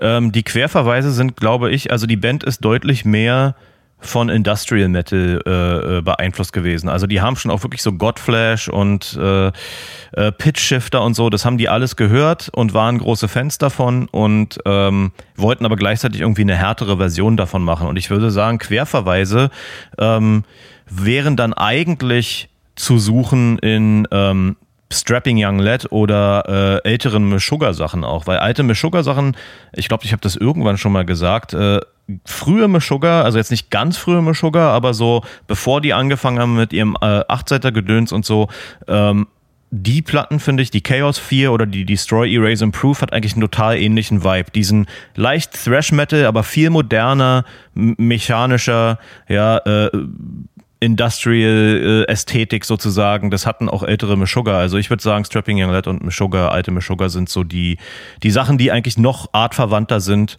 oder vielleicht, weißt du was, vielleicht ist äh, äh, Fear Factory das Zwischenglied zwischen eben Sepultura und Machine Head, diesem Groove Metal in Anführungszeichen, und dann dem etwas extremeren Zeug wie halt älteren Meshuggah und, und Strapping Young Lad irgendwie. Irgendwie so dazwischen, würde ich sagen, liegen Fear Factory zu der Ära. Warum denke ich bei manchen Parts an Prong? Ich glaube, an Prong denkst du nicht zu Unrecht, habe ich mir auch aufgeschrieben. Ähm sehr gut. Ich dachte, ich liege total falsch. Deswegen, ich war ganz nervös, aber ich habe es einfach mal rausgehauen. Eine Band, die ich ja sehr schätze. Ich glaube, es liegt ein bisschen auch am Gesang dass du an Prong denkst. Ähm, auch an spätere Killing Joke, ja. Killing Joke äh, nach ihrem, ja. nach ihrem Post-Punk 80er Sound sind ja auch so industrial, die sind ja härter geworden irgendwie, die Band über die Jahre. Und äh, auch da gibt's Parallelen. Also ähm, ich denke, das liegt viel an den Einflüssen auch vom Sänger. Der hat nämlich viel so Zeug auch gehört. Äh, und ich glaube, dieser Klargesang, ähm, ja, äh, diese Mischung aus, aus so aggressiven und Klargesang in diesen melodischen Parts, auch bei, wenn ich es so überlege, bei, wenn Dino Casares, wenn der so melodische Riffs spielt, das ist manchmal auch gar nicht so unähnlich äh, zu ähm, Killing Joke oder so. Ja? Also ich glaube, da gibt es durchaus irgendwie Einflüsse, die da reingeblutet haben. Das fällt mir halt auch auf. So für mich, äh, äh die Platte hat halt eine unglaubliche Härte auf der einen Seite, auf der anderen Seite hat sie in vielen Songs einen extrem großen Pop-Appeal. So, also muss man fast sprechen. Wo habe ich mir das aufgesch äh, aufgeschrieben? Ähm, ich habe irgendwo so einen Song, der so fast so, so, so ein perfekter Pop-Song war. Ähm, ja, warte mal kurz. Ist das, ist das der, wie, wie nennt sich der? Dog Day Sunrise? Ja, Dog Day Sunrise. Das ist eine Coverversion, so, aber da weißt du mehr drüber als ich. Ja, Dog Day Sunrise ist ein Cover von Head of David ähm, und die waren so eine, ja, keine Ahnung, auch so Post-Punk, leichte Industrial-Elemente, äh, Band irgendwie und da hat auch der Justin Broderick von Godflesh eine Zeit lang Drums gespielt. Ich glaube nicht wahnsinnig lang, aber äh, ich weiß nicht, ob du dir das Original angehört hast, aber das Cover ist auch sehr, sehr, sehr true to the original quasi. Also es ist, es, es ist eigentlich kaum. Für mich das beste Riff auf der Platte. Ja, es ist auch mega geil. Es ist ja auch für mich. Ich hab, ne, wir schicken uns vorher immer unsere Lieblingssongs, auch wenn wir irgendwie solche Folgen hier machen. Und den habe ich als einen meiner Lieblingssongs auch aufgeschrieben. Ich finde den Song auch mega, mega gut. Ähm, und äh, ja, aber wenn du dir das Original anhörst, äh, wirst du sehen, es ist sehr, oder hören, besser gesagt, es ist sehr, sehr nah am Original gehalten. Ähm, aber ja, schöner Song. Was mir was mir auffällt, dass bei der Godflash im Gegensatz zur Beastie Boys Platte natürlich immer an allen Ecken und Enden extrem viel los ist. Fear Factory meinst ne? du? Also die ist sehr voll und sehr, sehr dicht produziert. So, das ist, wenn ich darüber nachdenken muss, so, was gefällt mir an der Beastie Boys Platte? Dass die sehr, sehr viel Platz für die Lyrics lässt. Über den Inhalt der Lyrics, ganz kurz, den lassen wir mal kurz beiseite. Aber die Produktion, ich habe mir sehr viel Gedanken über die Produktion und du wahrscheinlich oder vielleicht auch der, der, der License to Ill gemacht. Was ich daran total geil finde, ist, dass die oft sehr zurückhaltend orchestriert ist. Da sind oft nur Drums und Raps, teilweise nicht mal eine Bassline oder so. Und das heißt, diese Beastie Boys sind ja eh sehr bekannt für, dass sie so sehr schneidige, extravagante, schneidige äh, äh, Stimmen haben. Und die, die sind halt richtig krass und die knallen dann halt so richtig raus. Und somit hat man das Gefühl, dass viele der Songs halt einfach nur so ein catchy Beat sind und halt sehr, sehr, äh, äh, äh wie sagt man, sehr prominente Samples. Und das, das fällt mir auch immer wieder auf, wenn ich heutzutage an Rap und, und, und, und Hip-Hop-Produktion denke, dass kaum noch jemand auf Samples setzt, sondern das sind mittlerweile auch so dicht, komplett durchorchestrierte Songs, Pop-Songs, so Rap-Songs heutzutage. Aber ich vermisse halt genau das, was man auf der License to Ill wunderbar hören kann es geht halt um einen geilen Groove und halt gut eingesetzte Samples. Und das, da ist die Platte mit auf dem absoluten Höhepunkt, wenn du mich fragst. Ne? Also da komme ich später zu. Aber was da alles gesampelt wurde, alte Breakdance-Platten, andere Oldschool-Rap-Platten, aber äh, Funk natürlich ohne Ende, aber halt auch mega, mega viele richtig klassische Rock-Referenzen. Ja, ähm, das ist nämlich, weil du ja gerade so schön deinen Ersteindruck der Fear Factory geschildert hast. Ich habe mir genau das notiert äh, für die Beastie Boys. So, es ist mir extrem aufgefallen und das habe ich auch so lebhaft nicht mehr in Erinnerung gehabt, wie trocken teilweise auch die ganzen äh, Instrumentals und Beats sind. Ne? Du hast halt oft so, ähm, es ist gar kein aufwendiges Sounddesign eigentlich, sondern die Samples sind oft super trocken, furztrocken und eigentlich, ja, ich will jetzt nicht Captain Obvious sein, ist ja auch eine, eine Rap-Platte, aber die Stimmen regeln alles. Es läuft wirklich alles über ja. die Stimmen und der Rest ist trotzdem effektiv, aber es ist ganz klar, was sozusagen den prominentesten Platz in der, in der Soundästhetik äh, einnimmt. Und das sind diese drei frechen Rotzlöffelstimmen, die die ganze Zeit äh, ne, irgendwie äh, Gas, Vollgas geil. geben. Ja, voll, absolut. Es ist so geil, es ist so viel Platz da. Also es ist, wie sagt man, eine sehr geschmackvolle Produktion. Natürlich kann man jetzt darüber streiten, wie, wie geil sowas 2022 äh, klingen würde, aber 1986 war das zu Recht das absolut coolste, was es gab. So. Und den, den, den Grund dafür ist ganz klar, das ist Rick Rubin, das kann man drehen und wenden, wie man will. Ähm, der Typ auch wenn er viel Rap, aber das hat den ja als auch als bis heute als Produzent so interessant gemacht, dass der Typ halt auch einfach so eine Rap-Affinität, Hip-Hop-Affinität hat und trotzdem mit genau diesem Wissen Rock- und Metal-Platten produziert hat und genauso aber auch umgekehrt. So, ne? Und äh, wenn man sich zum Beispiel den ersten Song, einer meiner Lieblingssongs äh, auf der Platte, Rhymin' and Stealing, gleich die Nummer 1 anhört, der Beat, der eine oder andere wird ihn vielleicht kennen, so wenn man genau hinhört, das ist When the Levy Breaks von Led Zeppelin. John Bonham müssen wir nicht drüber sprechen, bester Drummer, das wusste natürlich Rick Rubin und hat daraus einen Beastie Boys Song gebastelt. Ähm, und das Gitarrenriff, etwas langsamer abgespielt, ist Sweet Leaf von Black Sabbath. Und das ist halt mega krass. Also dieser Killer-Song, groovig wie Sau, mit diesen drei Rotzlöffelstimmen. Im Hintergrund passiert halt Led Zeppelin und Black Sabbath. Und an einer ganz kurzen Stelle sogar I Fought the Law von The Clash, also der Song in der Clash-Version. Ich meine, wie krass ist das? Und ich glaube, um nochmal eine Brücke zu spannen zu dem, was du mich vor 20 Minuten gefragt hast, vielleicht ist es unterbewusst, ohne dass ich wusste, dass das Led Zeppelin sind und Black Sabbath, aber Bands, die ich natürlich als Kinderrocker irgendwie mehr kannte als so Rap. Vielleicht ist es genau das, was gemacht hat, hat, dass ich da der Sache so in Anführungsstrichen auf den Leim gegangen bin. Und äh, das, das, das ist total super und das begeistert mich bis heute am allermeisten an dieser Platte. Und ganz kurz einen mhm. abschließenden Satz noch dazu.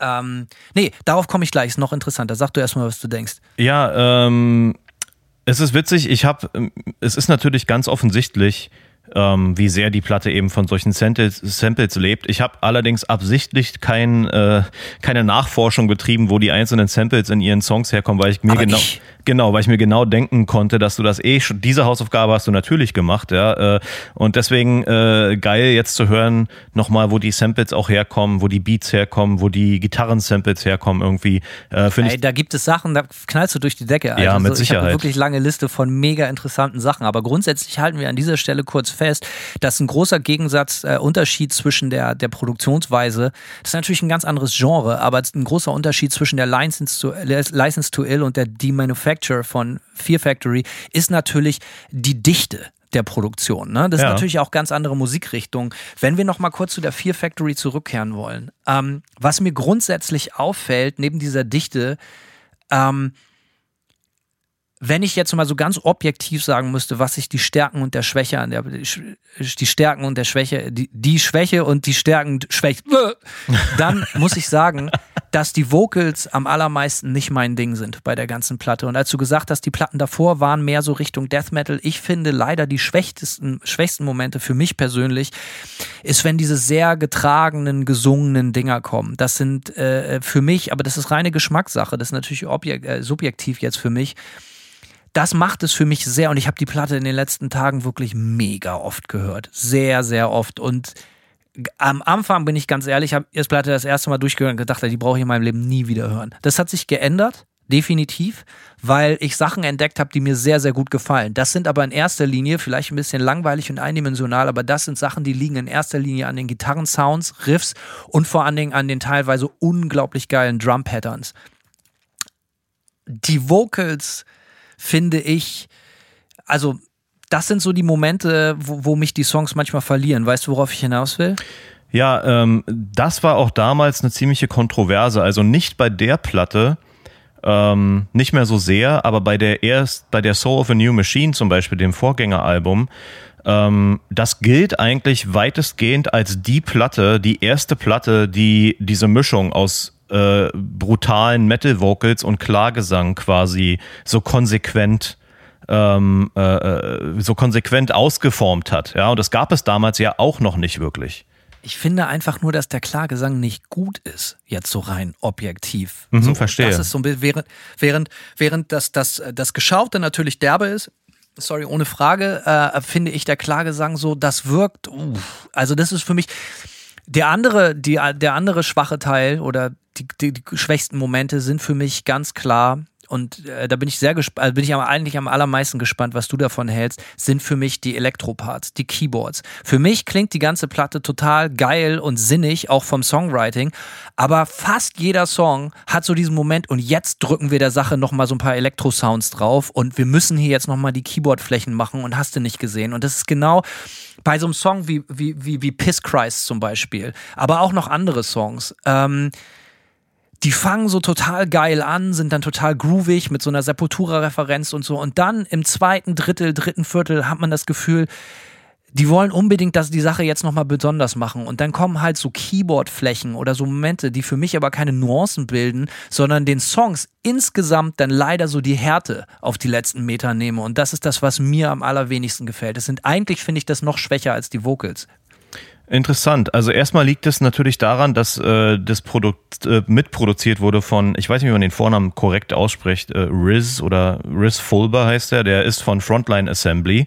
Ähm, ne? Äh, und von daher, der wurde so ein bisschen der war damals schon so ein bisschen so ein inoffizielles Bandmitglied, kann man sagen. Und dem wurde dementsprechend auch viel Platz gegeben und die wollten ähm, die wollten diese Sounds mal herausstellen, ja, weil das natürlich damals auch ein totales Alleinstellungsmerkmal war für eine moderne Metalband sowas zu machen, was die auch von Sepultura oder äh, Machine Head und so weiter abgehoben hat, ist natürlich das. Und äh, was interessant ist, die Platte wurde aufgenommen von ähm, Colin Richardson und dann hat Colin Richardson angefangen, die Platte zu mixen und die Band war mit den Mixes nicht so zufrieden, weil er das so ein bisschen äh, näher an der Ästhetik der Vorgängerplatte gehalten hat. Das heißt, die Gitarren waren noch mehr im Vordergrund äh, und diese ganzen Keyboard-Sachen waren total äh, in den Hintergrund gepackt sozusagen. Und die Band war dann damit sehr unzufrieden und hat da die Zelte abgebrochen und den Mix woanders gemacht. Äh,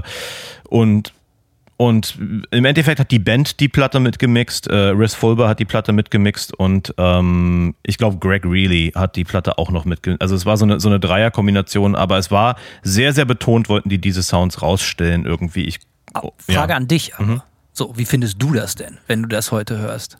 Also ich sag mal so, es datet die Platte natürlich ein bisschen, ne, äh, auf bisschen. die äh, auf die Ära, aus der sie kommt. Ja, du sagst ein bisschen, aber gleichzeitig, wie gesagt, es war halt damals fresh und neu so. Es ist damals Aber hier ist eine mhm. Frage. Genau, Entschuldigung, genau, ich wusste, dass du das sagst, aber zum Beispiel gehen wir nochmal zu so einem Song wie Zero Signal. Den fand ich geil, weil die Strophe geil Sepultura ist. Dann kommt eine Hook, die das leider furchtbar macht, die, glaube ich, wieder mit Klagesang passiert. Aber wie gesagt, das ist hier alles subjektiv so, ne? Ähm, und dann passiert genau das, was ich eben beschrieben habe. Dann kommt ein C-Part. Ey, das ist, als wäre das so extra Bad Taste, so diese Keyboard-Sounds ohne Worte. Und äh, 95 haben auch Rammstein ihre erste Platte gemacht. Und da finde ich diese Industrial- oder Keyboard-Momente teilweise sehr, sehr gut getroffen. Und ich finde im Vergleich diese Fear Factory Platte sehr, sehr schwierig, was, was so die Elektro-Sounds betrifft. Okay. Also ganz kurz noch, also, Mhm. äh, ne, ich, ich finde, ich finde so, die wirken, die ganze Platte, die natürlich ohne Frage sehr, sehr gut ist und sehr, sehr stark, aber gerade diese Elektroparts wirken, aber du lehr mich eines Besseren, die wirken halt sehr, sehr gewollt. Und jetzt brauchen wir noch das und das müssen wir irgendwie unterkriegen. So wirkt das auf mich. Es kann auch sein, dass da was dran ist, so ein bisschen, ja. Also ich würde es gar nicht äh, äh, absprechen, dass die, dass die Band da übermotiviert war, diese Sounds zu machen. Weil, wie gesagt, ich glaube, die wollten ihr Alleinstellungsmerkmal, es hat irgendwie zu dieser, zu diesem übergestülpten Konzept gepasst, ja, dieser dystopischen oder futuristischen äh, Ausrichtung. Und ich glaube, für die war das dann einfach so, ja, wenn wir solcherlei Sounds noch einbauen, ähm, dann verstehen die Leute noch mehr, was wir eigentlich wollen. Ja, also die haben das so ein bisschen mit dem Vorschlaghammer, diese und ob das immer elegant gelöst ist oder das ist natürlich streitbar auf jeden Fall. Ähm, mich stört es nicht. Ja, also kann ich auf jeden Fall sagen. Nee, für dich gehört es ja. Ja. auch zu der Erfahrung der Platte. Du hast dich in die Absolut. Platte verliebt zu einer bestimmten Zeit. Also, ne, das kann, ich kann nur sagen, ich bin jemand, der jetzt äh, in meinem Alter 2022 die Platte zum ersten Mal hört. Ja, fast Das ist natürlich 30 was ganz, Jahre ganz später. Ja. Genau, ich habe ja aber auch gesagt, ich kann verstehen, warum diese Platte im richtigen Lebensabschnitt, insbesondere vor einigen Dekaden, zur absoluten Kultplatte werden kann. Also verstehe mich da nicht falsch. Ich Ja, ja. kann das schon verstehen, warum das passiert ist. Aber ich berichte natürlich aus der äh, aus der jetzt äh, aus der Ich-Perspektive in der jetzigen Zeit. Ähm, was mir an der Platte am meisten imponiert, ist definitiv die Gitarrenarbeit, die Riffs, der Gitarrensound. Und natürlich, du hast es anfangs schon mal, äh, da können wir, oder gerne hätte ich da noch ein paar Fragen zu, so die Drums. Ist das getriggert? Ist das programmiert? Wie funktioniert das? Weil ganz kurz, witzige Anekdote, als ich da kurz reingehört habe, meinte ich zu Simon, oh nee, Simon, das ist ja alles so technisch und so. Er meinte, hä, wieso ist das gar nicht? So technisch ist das überhaupt nicht. Da kann ich nur jedem empfehlen, hört euch mal bitte das Intro von dem zweiten Song Self Bias Resistor an. Das Intro Drum Pattern, das kapiere ich nicht mal. Also das verstehe ich rhythmisch nicht und erzähl mir nicht, das ist nicht technisch, Alter. Ja, keine Ahnung. Also äh, äh, wahrscheinlich finde ich es nicht technisch, weil es am Ende ja viel Staccato-Geschrubbe ist. Aber natürlich sind jetzt die Drum-Patterns, äh, die, da waren die natürlich auch ein bisschen ihrer Zeit voraus, auf jeden Fall. Ähm, aber ja, die Drums sind, um das äh, zu beantworten, die Drums sind getriggert ähm, und auch das war so ein Punkt, wo die Band einfach, die Band wollte ja auch futuristisch klingen, so, ne? Und was kann man besseres machen als äh, organische Drums passen dann natürlich überhaupt nicht. Äh, auch nicht zu dem, ich glaube, es wäre damals auch schwer, ähm, zu erreichen gewesen, so, ein, so eine Soundästhetik, so eine kalte, me mechanische, maschinelle Soundästhetik zu entwickeln, ohne Trigger zu benutzen. Ja, Aber sind sie getriggert oder programmiert? getriggert. Äh, wurde damals viel spekuliert. Sugar zum Beispiel programmiert die Drums ja, so eine Band. Haben sie, nur ein, haben sie nur einmal gemacht. Gut, alles klar. Aber es gibt Bands, die programmieren die Drums und es gibt Bands, die triggern einfach nur. Das ist meine Frage. Ob, aber hat der das wirklich so tight gespielt, der Typ, so präzise? Ich kann natürlich nicht beantworten, ob im Editieren Sachen zurechtgeschoben worden sind. Ähm, Mhm. Der Drummer hatte damals auf jeden Fall den Ruf, sehr tight zu sein. Ähm, und Weil das ähm, ist ja unfassbar. Und ich habe auch gelesen, dass er im Proberaum sich extra, der hat extra mit so äh, Combat Boots und extra Gewichten an den Füßen gespielt, um sein Double Bass Spiel, also um mehr Muckis in den Beinen zu kriegen so. Also der hat im, im Proberaum immer sich ge- irgendwie solche Trainingsgewichte um die um die äh, äh, Fußgelenke geschnallt so, ja, also damit er einfach leichte äh, damit ihm dieses Double Bass Spiel auch leicht fällt, weil das wurde ganz klar von ihm erwartet so. Das war dann die Mission der Band zu sagen, Offensichtlich. ja, genau, absolut. Das hört man ja durch die ganze Platte dann. Es war so die Mission der Band zu sagen, das, das wollen wir jetzt machen so. Maschinengewehr, und, genau, bitte. Aber absolut. Combat Boom macht sich ja auch, aber einfach nur, weil es geil aussieht, klar. Aber Ja, auch ist richtig, äh, ja. nur im Proberaum. Nur im Aber Proberaum. weil das ist ja wirklich krass. Also wenn man so diese Drum Double Bass Arbeit hört, ist das wirklich so. Was ich auch krass finde, ganz kurz hier der Nightmare Drummer. Ich weiß nicht viel über ihn, Paul. Mhm. Ja, der kann ja auch so. Ich habe mal so ein paar Drum Playthrough Videos von dem gesehen. Da fällt dir ja alles aus dem Gesicht. Ne? Der kann ja auch so, so mit der mit der Double Bass umgehen. Das ist ja wirklich nicht normal. Der kann auch so krasse Sachen spielen.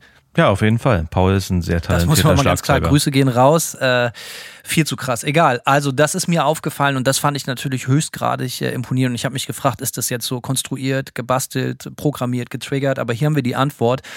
Weißt du ein bisschen was über den Gitarrensound? Was äh, dein großer Freund, Vorbild Dino Casares, was, was spielt der? Der hat früher einen gemoddeten Marshall ähm, gespielt und zwar äh, diesen 2203 mit äh, der aber gem gemoddet wurde. Ich glaube, das Meathead oder Metalhead. Es ist gerade glaube glaub ich einer bei Reverb drin. Ich muss jetzt mal direkt bei Reverb gucken. Mir ist so, als hätte ich da gerade einen gesehen für über 3000 Dollar, 50 Watt. Leute, äh, ihr müsst die Spenden anziehen. Wir brauchen das Ding für journalistische äh, Recherchearbeit. Absolut, ja. Ich gucke jetzt mal kurz. Metal, was Metalhead? Ich habe jetzt einfach, nee. Weil das, das habe ich mich nämlich auch gefragt, weil ich habe mir das, also sowas, so ein Sound kriegt man irgendwie heute aus dem Pott, so, aber das war ja viel zu früh dafür. Absolut, ja. Das war ein gemoddeter Marshall, auf jeden Fall. Ist auch legendär. Äh, und diesen Amp hat Dino gespielt äh, auf der Platte, der Platte davor und der Platte danach. Ähm, auf der Platte danach gibt es auch noch, ich finde auch äh, wirklich einen der allergeilsten 90er-Style, leicht gescoopten Rhythmus-Gitarren-Sounds ist auf der nächsten Platte, da gibt es einen Bonustrack und der heißt äh, Soul Wound und die hat so einen leicht gescoopten Sound, ähm, der, der Gitarrensound und das ist, das ist einfach mega geil. Das ist einer meiner Lieblingssounds in der Ära ver verwurzelt. Anyway, um noch ein bisschen was zur Produktion zu sagen, weil du hast jetzt ja auch natürlich Rick Rubin angesprochen bei der ähm, bei der Beastie Boys und wo wir jetzt schon über die Soundästhetik der Platte sprechen. Ähm, ich fand es ganz interessant, dass die Band die Band wollte die Platte erst im Tracks Studio in Chicago äh, äh, aufnehmen und da hat wohl der Computer ständig die Aufnahmen gelöscht, bis die Band äh, aufgegeben hat und dann haben die eine Zeit lang in irgendeinem Motel in Chicago rumgelungert, sind dann nach New York umgezogen in die Bearsville Studios, äh, wo zu der Zeit äh, Bon Jovi sein Album These Days aufgenommen hat. Und äh, witzige Anekdote da, dass die Band, ähm, wenn die ihre Aufnahmen gegengehört haben, äh, kam irgendwie, äh, hat es an der Tür geklopft von der Regie und dann meinten, meinte der Engineer von Bon Jovi so, Alter, ihr müsst die Scheiße leiser drehen, ich höre eure Mucke in den äh, Drumbleeds irgendwie über die, ich, über die Drumbleeds, ja habe ich zur äh, Beastie Boys äh, License to Ill eine Anekdote, die in ähnliche Richtung geht. Ein Monat später oder danach kam die Rain in Blood von Slayer raus, auch produziert natürlich von Rick Rubin auf demselben Label, auf Def Jam. Und die waren auch im selben Studio wie die Beasties, als sie die Platte produziert haben. Und da ist natürlich Carrie King, wenn ich mich nicht täusche, rübergekommen und hat für äh, No Sleep Till Brooklyn mal halt einfach das Gitarrensolo eingespielt. Und ich glaube, der ist auch im Video zu sehen zu dem Song. Ähm, also auch geile Geschichte. So, ähm, aber die haben sich besser verstanden als äh, ich kann verstehen, dass man das als Fear Factory nicht so geil findet und auch natürlich keinen Fick gibt, wenn man zu laut spielt. Ja, auf jeden Ganz Fall. kurze Sache noch. Ähm, 1995, du hast gesagt, der Computer ist immer abgeraucht, ist natürlich eine total interessante Zeit, weil das genauso diese, diese Umbruchzeit war, wo es denn losging mit computerbasierten Pro Tools arbeiten und Cubase und solche Geschichten so, ne? Ähm, also die Platte wurde schon gänzlich digital produziert, weiß man das? Ähm, Nein, so genau konnte ich das leider nicht rausfinden. Also so super tiefe Details über, über die Aufnahme gibt's gibt's in der Form nicht. Aber, also nicht, dass ich sie gefunden hätte. Ähm, aber auf jeden Fall sind Computer zum Einsatz gekommen ähm, und haben gefailt und zumindest im, im Trackstudio in Chicago und dann musste die Band umziehen. Namens Tracks ist natürlich immer wichtig. Die Tracks funktionieren. Ja, richtig. Wenn die Tracks nicht funktionieren, ist natürlich perfekt, wenn das Studio so heißt.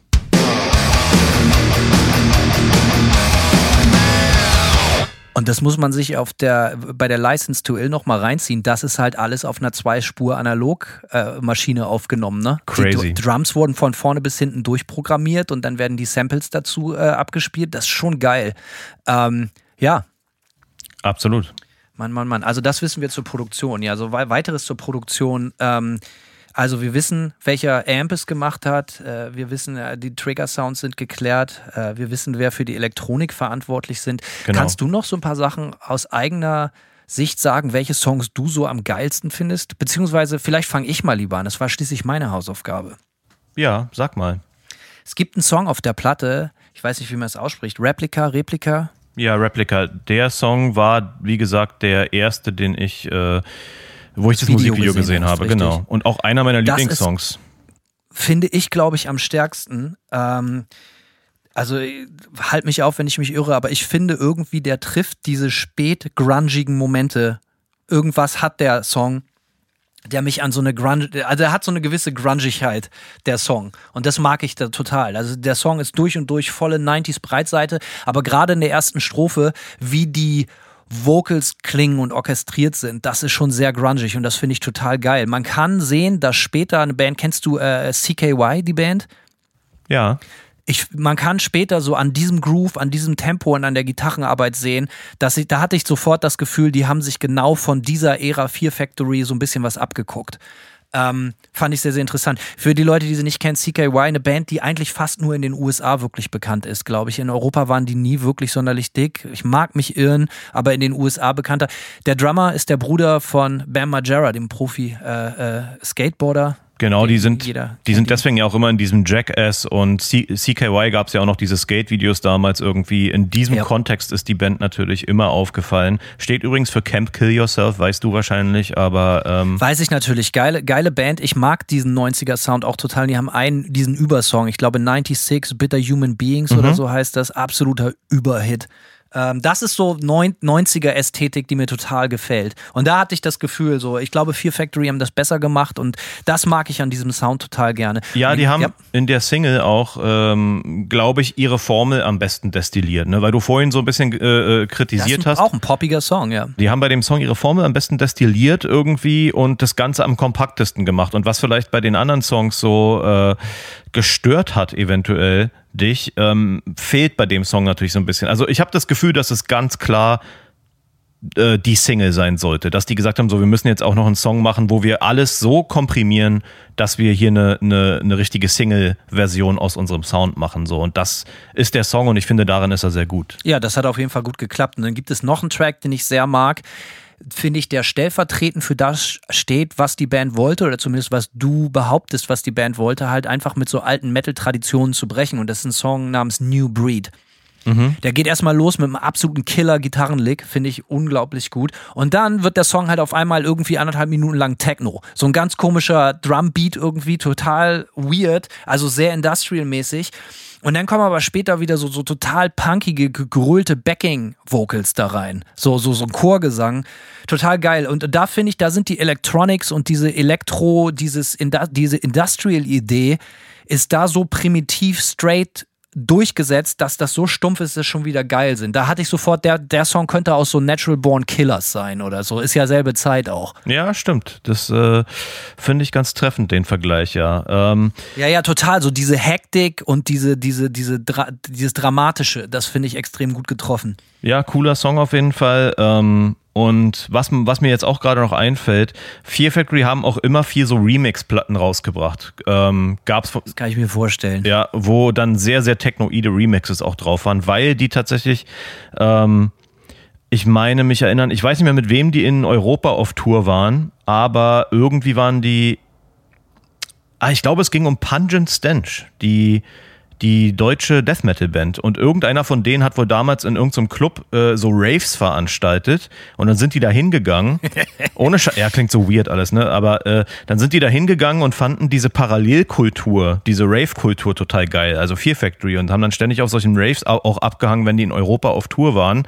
Und äh, hat die Band anscheinend sehr, ähm, auch sehr beeinflusst irgendwie. Und deswegen sieht man auch, ähm, hört man das in den Songs, äh, in dem Song besonders konsequent, dieser technoide Beat, den du ansprichst, ähm, im ersten Drittel und natürlich auf den Remix-Platten. Mein Ding, muss ich ganz ehrlich sagen, ich fand die Remix-Platten von denen nie so geil. Ähm, Aber kennst du eine Band, wo die Remix-Platten wirklich gut sind? Äh, da müsste ich jetzt, äh, müsste ich, nicht. Ja, da müsste ich jetzt äh, äh, in mich gehen, um Eigenwerbung zu machen. Auf der ersten Nightmare-Platte hat für mich ein Kumpel, ähm, Ferenz, ähm, beste Grüße, der hat einen Remix von einem von unseren Songs gemacht und den Remix feiere ich wirklich extrem ab. Der hat Aber den, ganz kurz, mhm. wir, wir, sollten uns hier nicht vertun, der hat den neu gemischt. Ja, nein. aber die Zutaten sind, nee, achso, der nein, hat nein, komplett was Neues draus gemacht, der ja? hat was Neues draus so, gemacht, okay. hat die Vocals benutzt und ein paar von den Sounds, die es vielleicht in dem Song gab, aber der hat komplett einen, einen eigenen Track draus gemacht und äh, okay. also äh, weil ich die Grundidee an sich schon cool finde, ja, aber es ist selten, es ist selten, dass es äh, glückt. Mir fallen jetzt noch ein Harm's Way haben vor ein paar, vor zwei, drei Jahren mal eine Remix-Platte gemacht, so eine EP. Da waren auf jeden Fall so eins, zwei Tracks drauf von fünf oder sechs, die auch ganz geil waren. Also es gibt immer mal so Ausnahmen, aber äh, Remixes sind auf jeden Fall schwer vor allem von Metal-Bands und gerade damals in den 90ern ist es immer sehr technoid gewesen so und das war halt nicht mein Ding, so muss ich sagen. Äh, und dementsprechend um diese Fear Factory, äh, Fear Factory Remix Releases habe ich persönlich immer einen ziemlichen Bogen gemacht, muss ich sagen. Was mir, ich glaube, ich mag die zweite Hälfte der Platte, glaube ich, lieber als die erste, weil da kommen dann so Songs wie Body Hammer, Flashpoint und HK Hunter Killer und das sind halt einfach nur so, so Sepultura-eske Groove-Bomben. Auch ja. gefällt mir nicht alles dran, aber äh, das sind halt so, die, die Songs sind relativ straightforward und ich finde, das, was mir in der Platte gefällt, ist da am meisten konzentriert. So, ne? Das ist wahrscheinlich das am wenigsten revolutionäre, aber das, was mir persönlich am besten gefällt. Und dann kommt natürlich, und da bin ich sehr gespannt auf deine Meinung, der Schlusstrack, dieses Mega-Epos, äh, A Therapy for Pain neun Minuten, zehn Minuten oder so. Äh, das ist ja Filmmusik. Das hat ja mit dem Rest der Platte fast nichts mehr mit zu tun. Da wieder Respekt. Ich möchte das äh, äh, äh, revidieren, was ich gerade gesagt habe. Es hat natürlich mit dem Rest der Platte viel zu tun, weil es da diese Elektro-Sachen wieder aufgreift und da die mega gut sind, weil da wird das dann so Filmscore-mäßig so, ne? Und da passt auch dieses dystopische Endzeitstimmung, äh, ja, das ist wie so ein, so ein Horrorfilm-Flick, äh, äh, Track dann. Ja, äh, und was es natürlich auch sehr konsequent aufgreift, sind die Clean Vocals, ähm, die es ja über die ganze Platte immer wieder gibt und da natürlich konsequent. Das sind dann so Typo-Negative-Momente und das ist mhm. natürlich obergeil. Auf jeden Fall. Ähm, da kann ich auch nochmal, weil ich äh, mich dazu vorhin gar nicht geäußert habe, weil du meintest, dir gefallen die Clean Vocals jetzt nicht immer so. Ähm, weiß ich nicht, ob ich, wenn ich die Platte heute hören würde, mir das gefallen würde. Ähm, ich find, fand die Clean Vocals damals äh, sympathisch und habe sie mir vielleicht auch schön gehört, aber ich finde grundsätzlich den Clean Vocal Style gar nicht so schlecht. Live allerdings muss man leider sagen, hat der Sänger oft nicht gut performt. Ähm, ich habe die leider tatsächlich nur einmal live gesehen. Und da hat er einen sehr guten Job gemacht, aber äh, die Berichte darüber, wie scheiße der Live ist, ähm, äh, gewesen ist auch irgendwie, also die findest du zuhauf im Internet. Um mal auch mal wieder ein bisschen über Beastie Boys zu quatschen, ne? lass uns doch nochmal auch über Vocals bei Beastie Boys äh, quatschen. Bitte. Ähm, also ich habe es ja vorhin schon gesagt, ich finde es sehr, sehr, sehr, ähm, also die Vocals haben ja diesen ganz krassen, zentralen ähm, ja, Fokus, ja, irgendwie bei der ganzen Produktion. So wie es bei einer Oldschool-Rap-Platte sein sollte. Genau. Und, ähm, und das Ding ist natürlich, was man echt sagen muss, dass diese drei Typen halt auch von der Vocal Performance so ein abbrennen. Ja, also es ist ja, und ich finde, da gehen die auch manchmal, die gehen auch manchmal so Risiken ein, äh, die total sich lohnen, nämlich wenn dann so ein bisschen so leiermäßig auch irgendwie, äh, äh, ja, oder so Töne so komisch nach oben gezogen. Also es ist ja auch wirklich nicht monoton, was die da machen, so, ne? So, also klar gibt es einen Grundstyle so, aber ich finde diese kleinen Details, die die einbauen, wie Sachen betont werden, wie mit Tonhöhen gespielt wird, mit Pitch gespielt wird, so ein bisschen, ähm, das finde ich halt mega krass bei der Platte und natürlich auf diesen relativ, grundsätzlich relativ trocken klingenden Beats, ja, ähm, und reduzierten Beats, ja, äh, ist es natürlich so, hat das so eine, eine einfach eine krasse Durchschlagskraft irgendwie. Ähm, und ähm, ja, das fand ich halt, ja. halt mega geil an der, äh, finde ich mega geil an der Scheibe. Was mir dazu einfällt, zu dem Stichwort Vocals bei der Beastie Boys Platte, heutzutage, wenn mehrere Rapper auf einem Track sind, dann kennt man das. Jeder macht einen 16er dann kommt der nächste, dann kommt ja. der nächste. Aber hier sind ja teilweise einer sagt zwei Wörter, dann beendet der nächste den Satz und der, der, der nächste Satz fängt an, indem alle drei dasselbe brüllen und so.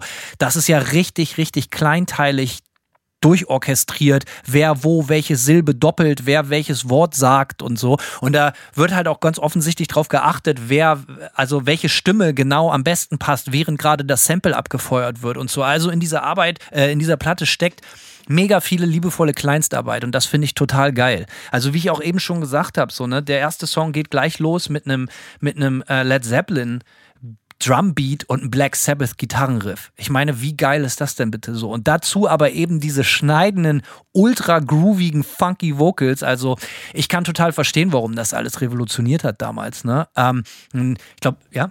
Ja, ähm, weil du auch, weil wir auch schon über Lieblingssongs gesprochen haben. Also Ryman and Steelin hast du ja auch als Lieblingssong äh, angeführt, finde ich auch geil. Ich finde New Style fast noch geiler. Es hat natürlich diesen, ja, diesen Ära-Sound Run DMC und so, der ist natürlich super offensichtlich in dem Song.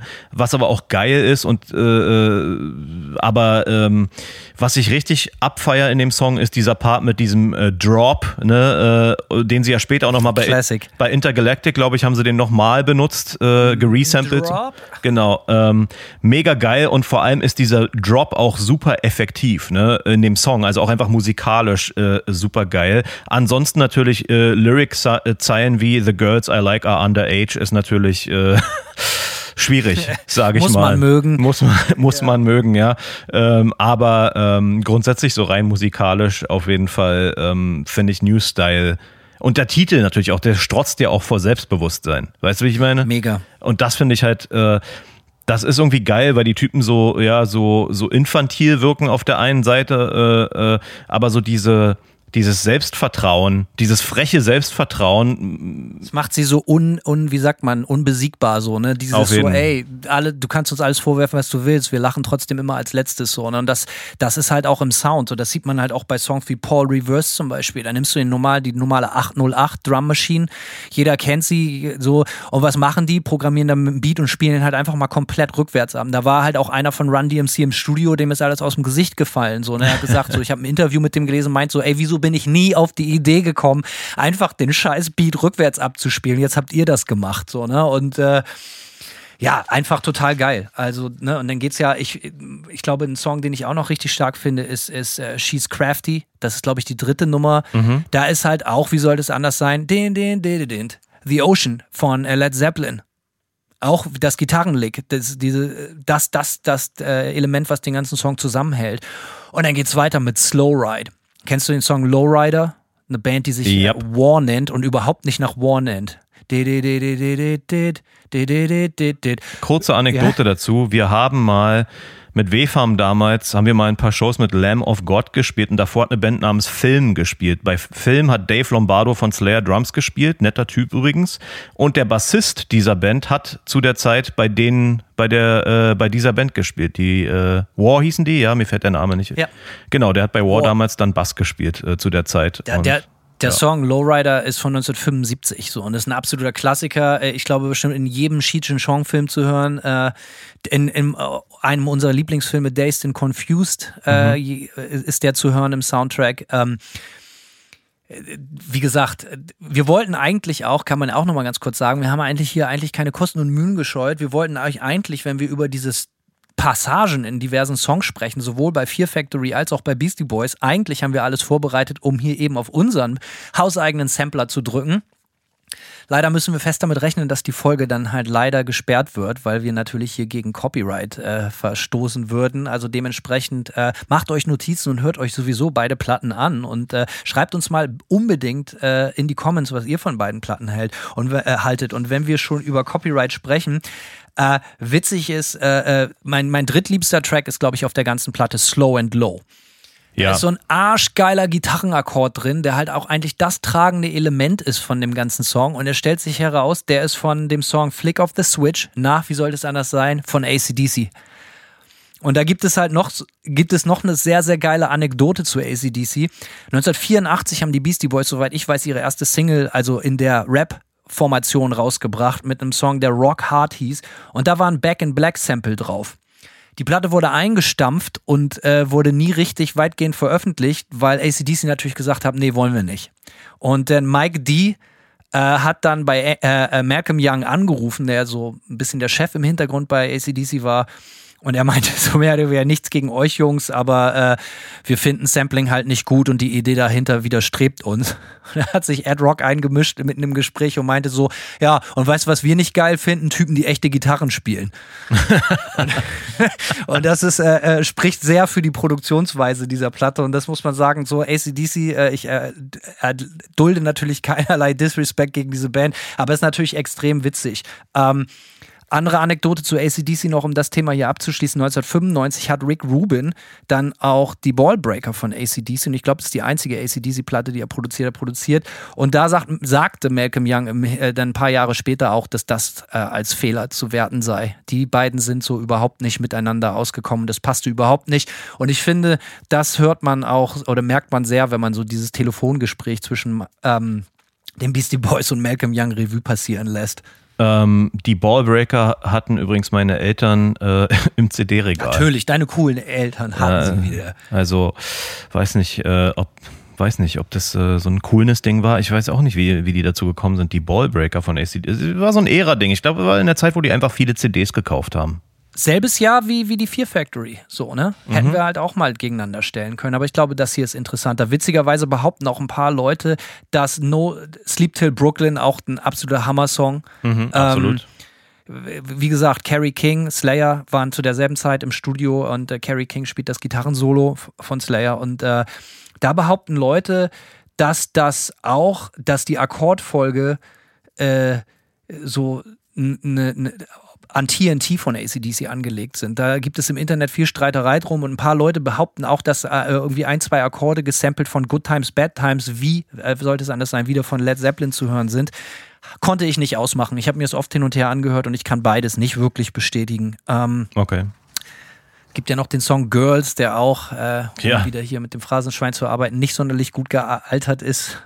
Ja, nicht wo so sich ganz. die Beastie Ja. Boys darüber auslassen, äh, dass Frauen nur da gut dazu da sind, irgendwie um ihr Zimmer zu putzen und solche Sachen. Küche, Wie gesagt, ja. nochmal, die Band hat sich mehrfach dafür, für diese Jugendsünden entschuldigt und haben den Song auch nie wieder performt oder anders performt und wie gesagt, äh, sind auf diese Sachen auch, und das finde ich besonders geil, in späteren Platten auch explizit auf sich selber eingegangen und meint so, hey, das, ne, so, und kann man drüber denken, was man will. Aber der Song, diese Melodie von Girls, was einer der markantesten, dümmsten Song eigentlich, auch der eigentlich am ungeilsten ist, äh, fand ich als Kind schon immer überflüssig, den Song auf der Platte. Nicht wegen dem Inhalt sonderlich, weil ich den natürlich nicht reflektiert habe, sondern eher so, weil die Melodie so dümmlich war. Geht zurück auf den Bo Diddley-Song. Und wenn man sich, der, der nennt sich I'm Alright, und wenn man sich das annimmt, wo kommt Bo Diddley her, by the way? Gainesville, Florida. Archer. Ähm, hier um die Ecke. Es gibt ja hier den Bo Diddley Plaza zum Beispiel und ähm, nichtsdestotrotz, wenn man sich das Original von Bo Diddley anhört, das hat dann schon mehr Swag. Das ist äh, deutlich geiler. Aber um das abzuschließen, nochmal ganz kurz mit Time to Get Ill. Da ist I Love Rock'n'Roll Sample drauf von Joan Jett. Ich glaube, das basiert auf dem Drumbeat. Die, die äh, Titelmelodie von Mr. Ed, kennst du noch das sprechende Pferd? Ist da drauf. Ja. Äh, Down on the Corner von Creedence Clearwater Revival, CCR, wie wir Fans sie nennen, und Custard Pie von Led Zeppelin wieder. Also ohne Ende Led Zeppelin auf der Platte. Das war so ein bisschen die Sample-Liste, die ich mir rausgeschrieben habe. Was mir aufgefallen ist, ähm, Time to Get Ill finde ich vom Beat her einer der geilsten Songs, weil er im Vergleich zu vielen der anderen Tracks nicht ganz so trocken, nicht ganz so reduziert ist. Es geht, es passiert mehr. Bei Slow and Low ist es ja auch schon so ein bisschen so. Also ich habe das Gefühl, dass hinten raus dann doch noch mal ein bisschen mehr Gas gegeben wird, auch was die, was die Fülle die Soundfülle äh, angeht auf jeden Fall. Und ähm, weil du auch gerade noch Girls angesprochen hast, weil der Beat nervig ist, Brass Monkey ist irgendwie auch so ein Fall. Irgendwie nervig, Ja. aber irgendwie auch geil, aber eigentlich ist der Beat Gehört zur Platte, ja. Genau, gehört zur Platte, gehört, äh, es ist ja natürlich auch ein legendärer Song äh, von den Beastie Boys so, aber äh, eigentlich ein ziemlich nerviges Sample und jetzt, wenn ich, wo ich mir jetzt die Platte auch oft angehört habe, ich bin zum Beispiel vor zwei Tagen spazieren gegangen äh, und habe mir die Platte auf Kopfhörern angehört und Brass Monkey war dann echt so ein Track, wo ich einfach skippen musste, weil ich gerade überhaupt keinen Nerv für dieses Getröte hatte so. Ja, ich weiß genau, was du meinst. Aber es passt natürlich, du hast die Attitüde der Beastie Boys 1986 sehr, sehr gut beschrieben. Dieses äh, unfickbare, so, ey, wir lachen immer als letztes, wir machen, was wir wollen. Und da passt natürlich so ein Song wie Girls, also ich rein vom, von der Soundästhetik, genauso wie Brass Monkey perfekt rein. Es Sicher. soll nerven. Absolut, So, glaube ich auch, das hat ja. wunderbar funktioniert. Und was du gesagt hast zu Time to Get Ill, dass da viel mehr passiert, da hast du recht, weil da werden mindestens vier verschiedene Sachen gesampelt, während andere Songs zum Beispiel nur auf einem markanten Sample basieren, wie zum Beispiel She's Crafty auf diesem Ocean, den, den, den, den, den, auf diesem Led Zeppelin Riff, so, ne? Ähm, da passiert dann deutlich mehr. Ähm, ja, also krasse Platten, könnten unterschiedlich nicht sein und unterschiedlicher nicht sein. Meine Lieblingssongs, würde ich sagen, sind New Style äh, und auch wenn es sehr äh, abgegriffen klingt, aber Fight for Your Right ist natürlich einfach ein Bombensong, der sehr viel Spaß Müssen macht. Müssen wir drüber reden. Ja, müssen wir drüber. Hat mich gewundert, dass es auf deiner Lieblingssongliste nicht drauf war. Und ich würde sagen, als dritter Lieblingssong, ich glaube Time to Get Ill, auch wenn es nur ganz knapp nach Slow and Low äh, oder ganz knapp vor Slow and Low ist. Aber ich würde sagen, das sind so meine drei. New Style, Fight for Your Right und Time to Get Ill sind so meine Highlights der Platte. Fight for Your Right ist natürlich ohne Ende geil, aber ich gehe davon aus, dass ich keinem, äh, keiner Hörerin oder Hörer diesen Song äh, nahelegen musste. Kennt ihr, das ist so wie über ACDC Highway to Hell oder äh, äh, genau. Metallica. Äh, ja, muss man gar nicht mehr viel zu sagen. Aber natürlich, aber natürlich ist der Song absoluter Kracher. Und ich konnte leider nicht rausfinden, das ist ja nicht basiert auf einem Sample, sondern auf einer wirklich gespielten Gitarre. Und ich habe mich immer gefragt, ob die von den Beastie Boys selber gespielt wurden, weil die haben ja früher auch in so einem ganz normalen Punk-Hardcore-Outfit gespielt ähm, sieht man dann auch immer wieder, als der Song, ich glaube, wann kam das, äh, äh als, als Schurschat und, und, und Sabotage rauskam. Mhm. Äh, Ill Communication war die Platte, ich, ich mag mich jetzt täuschen, so, aber Sabotage, ja, einer der, der vielleicht geilsten Songs der ganzen Welt. Und wenn man sich die mal live anguckt, da spielen die ja selber auch äh, Bass und Gitarre und Schlagzeug bei den Live, ähm, bei den, bei den, bei den Live-Aufführungen von dem Track und da gehen sie wieder quasi zurück zu den Roots und äh, da habe ich mich immer gefragt, ob die Gitarre wohl selber gespielt wurde. Speaking of Roots von Beastie Boys, ähm, sorry, äh, was ich immer extrem abgefeiert habe, ist der Song Beastie Boys von Beastie Boys, wo wir mal über die Roots sprechen. Ähm, dieser Hardcore-Punk-Song, wie lange ist der, eine Minute ja. oder so? Den finde ich so, finde ich so mega geil, den Track. Also wer den nicht kennt, äh, unbedingt auf jeden Fall mal auschecken, so wenn man also einfach auch der Kontrast einfach ne, zu der Hip-Hop-Ära ist in, bei dem Song, weil der ist ja, der peitscht halt, der ist schnell, das ist halt ein richtiger Hardcore-Punk-Song einfach so. Das Gitarrenriff von Fight for Your Right, wenn ich mich nicht täusche, ist, ist ja auch äh, genauso wie, wie Smoke on the Water, oder? Die, die, die, so irgendwie mm. dieselben Akkorde, egal. Der vielleicht schlimmste Song aller Zeiten, egal. Das Video dazu ist halt auch geil. Sprüht 80er Jahre Hausparty und so. Äh, kann man sich immer wieder gut geben. Ähm, ja, Hanno, ähm, ich würde sagen, wir kümmern uns jetzt abschließend auch nochmal darum, wieso jetzt der Impact dieser Alben, der langfristige Impact dieser Alben eigentlich aussieht. Ja, wie haben die die Musikgeschichte beeinflusst, äh, die Musikkultur, das Genre sozusagen und bei Fear Factory, wir haben das jetzt ein paar Mal schon angekratzt, es ist natürlich so, dass ähm, getriggerte Drums und äh, darüber gespielte Gitarren heutzutage völlig Usus sind im modernen Metal. Die Mischung aus Clean Vocals und Gebrülle natürlich, äh, ja, äh, ist heute gar nicht mehr wegzudenken aus modernem Metal so. Ähm, das muss man ganz klar sagen. Auf mich persönlich, ne, weil klar, die Platte hat dafür gesorgt oder die Band hat dafür auch gesorgt, dass ich Gitarre spielen wollte. Von daher, dieser Ureinfluss ist natürlich überhaupt nicht wegzudenken für mich persönlich so. Aber heutzutage ist es, ist es ein bisschen schwieriger. Also bei, äh, weil das Ding ist natürlich, wie, und das hast du auch bemerkt, dass Industrial Metal auch aus der Zeit immer Gefahr läuft, äh, dated zu klingen. Ne?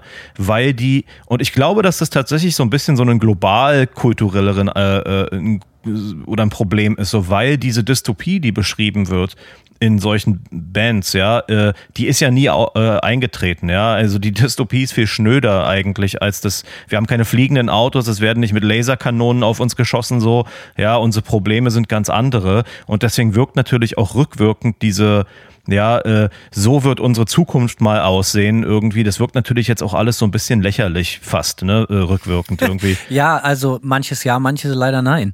Absolut, aber, aber eben genau dieses, dieses, ich sag mal, diese, diese Science-Fiction-Gedanken. Diese Zukunftsangst vor dem Computer, vor dass Roboter die genau. Welt übernehmen, äh, Artificial Intelli äh, Intelligence und sowas, das ist natürlich sehr, sehr, äh, äh, wie sagt man, in your face gedrückt, so, ne? Weil diese Terminator, ich glaube, es gibt ja auch zwei Terminator-Samples, äh, Terminator-Samples, der Terminator-Samples. Absolut, und genau das ist halt nun mal eine Zukunft, die nicht eingetroffen ist.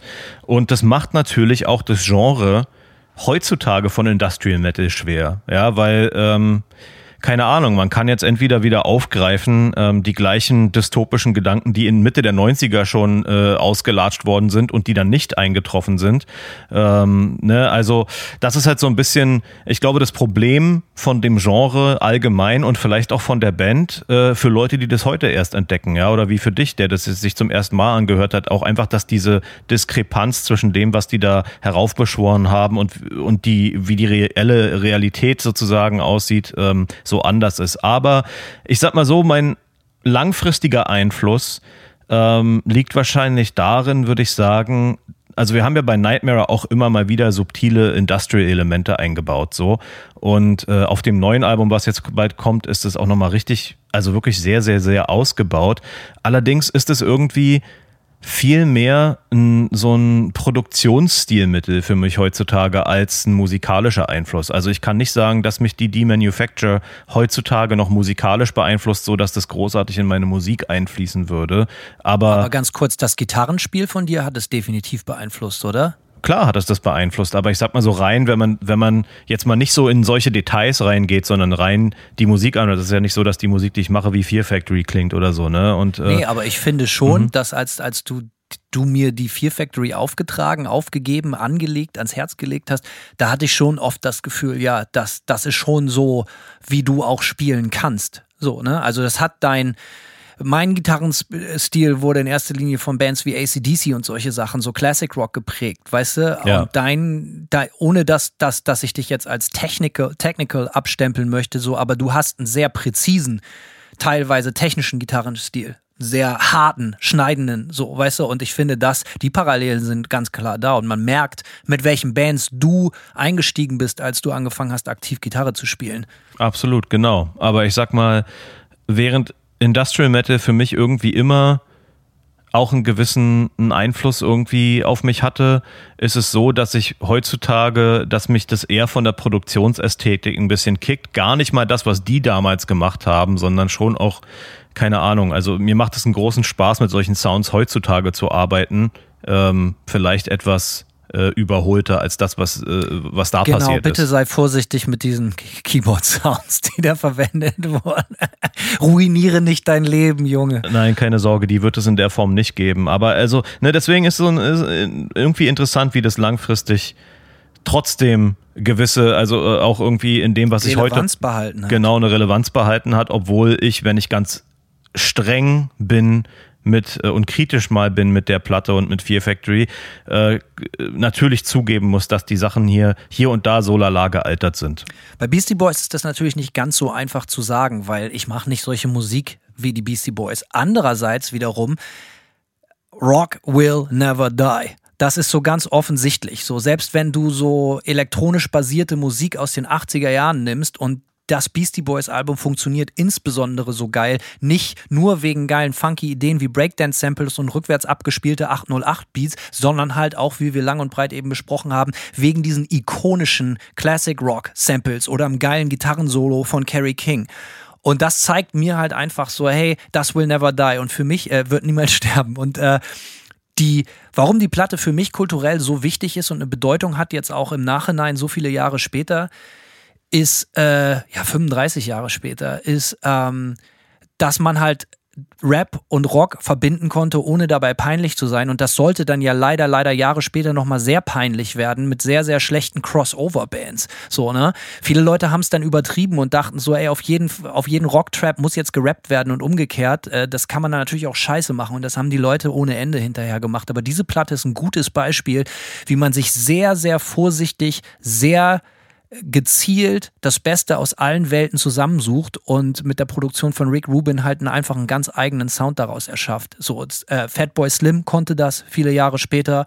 Ähm, Beck konnte das viele Jahre später. Es gibt Künstler, die können sowas. Die können samplebasiert arbeiten und Musik, Musikgenres mischen, ohne dass das nach schlechten Industrial oder schlechten Crossover klingt. Dafür ist die Platte schon mal ganz, ganz viel wert und eine Blaupause. Und die zweite Sache ist, muss man ganz klar so sagen, wenn man in seinen so, ähm, äh, äh, es ist natürlich auch vielleicht der erste Beweis für unpeinlichen Rap von weißen Menschen.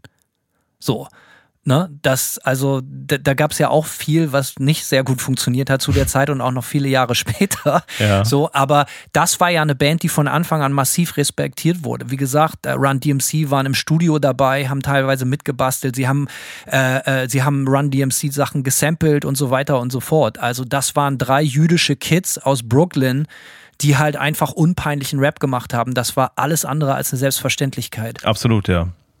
Und ich glaube, das ist vielleicht so die größte, äh, der größte kulturelle Mehrwert auf, auf, auf die letzten Dekaden gesehen. So, jetzt für mich, nee, ich, äh, für mich, wie gesagt, so, ich spiele solche Musik nicht, aber es zeigt mir immer, am Ende des Tages ist die härteste Währung, die es gibt, ein richtig geiles Riff oder zumindest ein kurzer Ausschnitt, was man immer mal wieder geil samplen kann. Auf jeden. Simon, äh, abschließend, wenn du jemanden, der die Platte jetzt noch nicht gehört hast, wie vielleicht einige der Zuschauer und Zuh äh, Zuhörerinnen, Zuhörer, äh, versuch mal die Fear Factory in drei, vier Sätzen zu beschreiben und jemand ans Herz zu legen. Was, wie würdest du das machen? Eieiei, gar nicht so einfach, ehrlich gesagt. Ähm, ich würde einfach sagen. Was dir als erstes einfällt. Man kommt eigentlich an der Platte gar nicht vorbei. Das ist einfach wirklich der Ursprung vieler der Produktionsästhetiken, die man bis heute hört, der musikalischen Ästhetiken, die verbunden werden, die man äh, bis heute hört.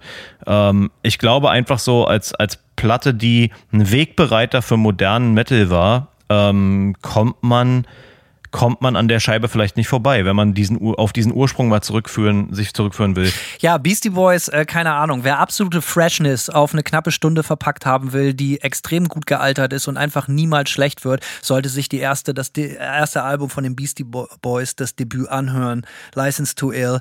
Und äh, was auch interessant ist, ist einfach zu merken, wie eine Band sich fabelhaft, unpeinlicherweise von Album zu Album geiler geworden ist, experimenteller geworden sind, ohne ihre Kernkompetenz, diesen, wie von Simon so schön beschrieben, extrem geil orchestrierten, schneidenden Rapgesang äh, äh, zu verlieren. Das elementare, die elementare Zutat für den Erfolg der Band äh, sollte sich die Platte unbedingt anhören. Ähm, auf jeden Fall äh, ein geiles Zeitdokument. Jetzt mal von dem textlichen Inhalt so ein bisschen abgesehen, ja. aber äh, revolutionär. Das Absolut. muss man, glaube ich, sagen. Kann man, kann man bei beiden Platten sagen, auf ihre eigene Art und Weise. Unbedingt. Ja, Wow. Simon, ich bedanke mich für den Platentipp. Äh, wie gesagt, ich kann dir nicht hundertprozentig versprechen, bei Typo Negative war das ein bisschen anders. Da war ich etwas, äh, äh, da war ich ein bisschen angefixter, muss ich sagen, aber trotzdem habe ich viel gelernt und dafür bedanke ich mich. Äh, Dito, ja. Also, wie gesagt, ich kannte die Platte schon, aber ich habe sie so lange nicht gehört und die jetzt so. Aber du wusstest nichts von den Samples? Nein, gar nichts. Also, diese ganzen Details waren mir völlig unbekannt und deswegen habe ich die Platte auch jetzt trotzdem relativ jungfräulich nochmal erleben können, weil das einfach so lange her ist. Also mal abgesehen von den Songs, die man in- und auswendig kennt, weil sie einfach zum äh, Inventar gehören bei Beastie Boys so und äh, die auch in Coffeeshops oder im Supermarkt laufen mittlerweile oder über die Jahre.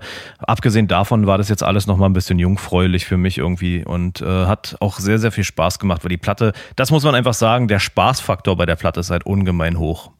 Ja, es ist eine, einfach eine gute Zeit. Es ist jetzt keine Platte, die versucht hat, die Welt zu verändern, sondern es ging halt einfach um rein Hedonismus und das Absolut. ist äh, absolut geglückt. Simon, ich bedanke mich für deine Zeit, äh, dein Interesse äh, und äh, den Plattentipp und ich freue mich auf die nächste Kultklopper-Folge.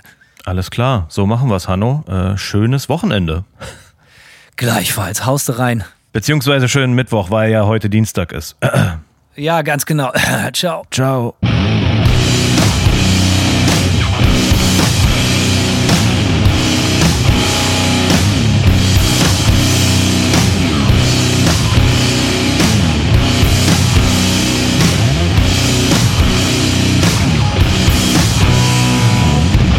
Serve one master. That is destruction.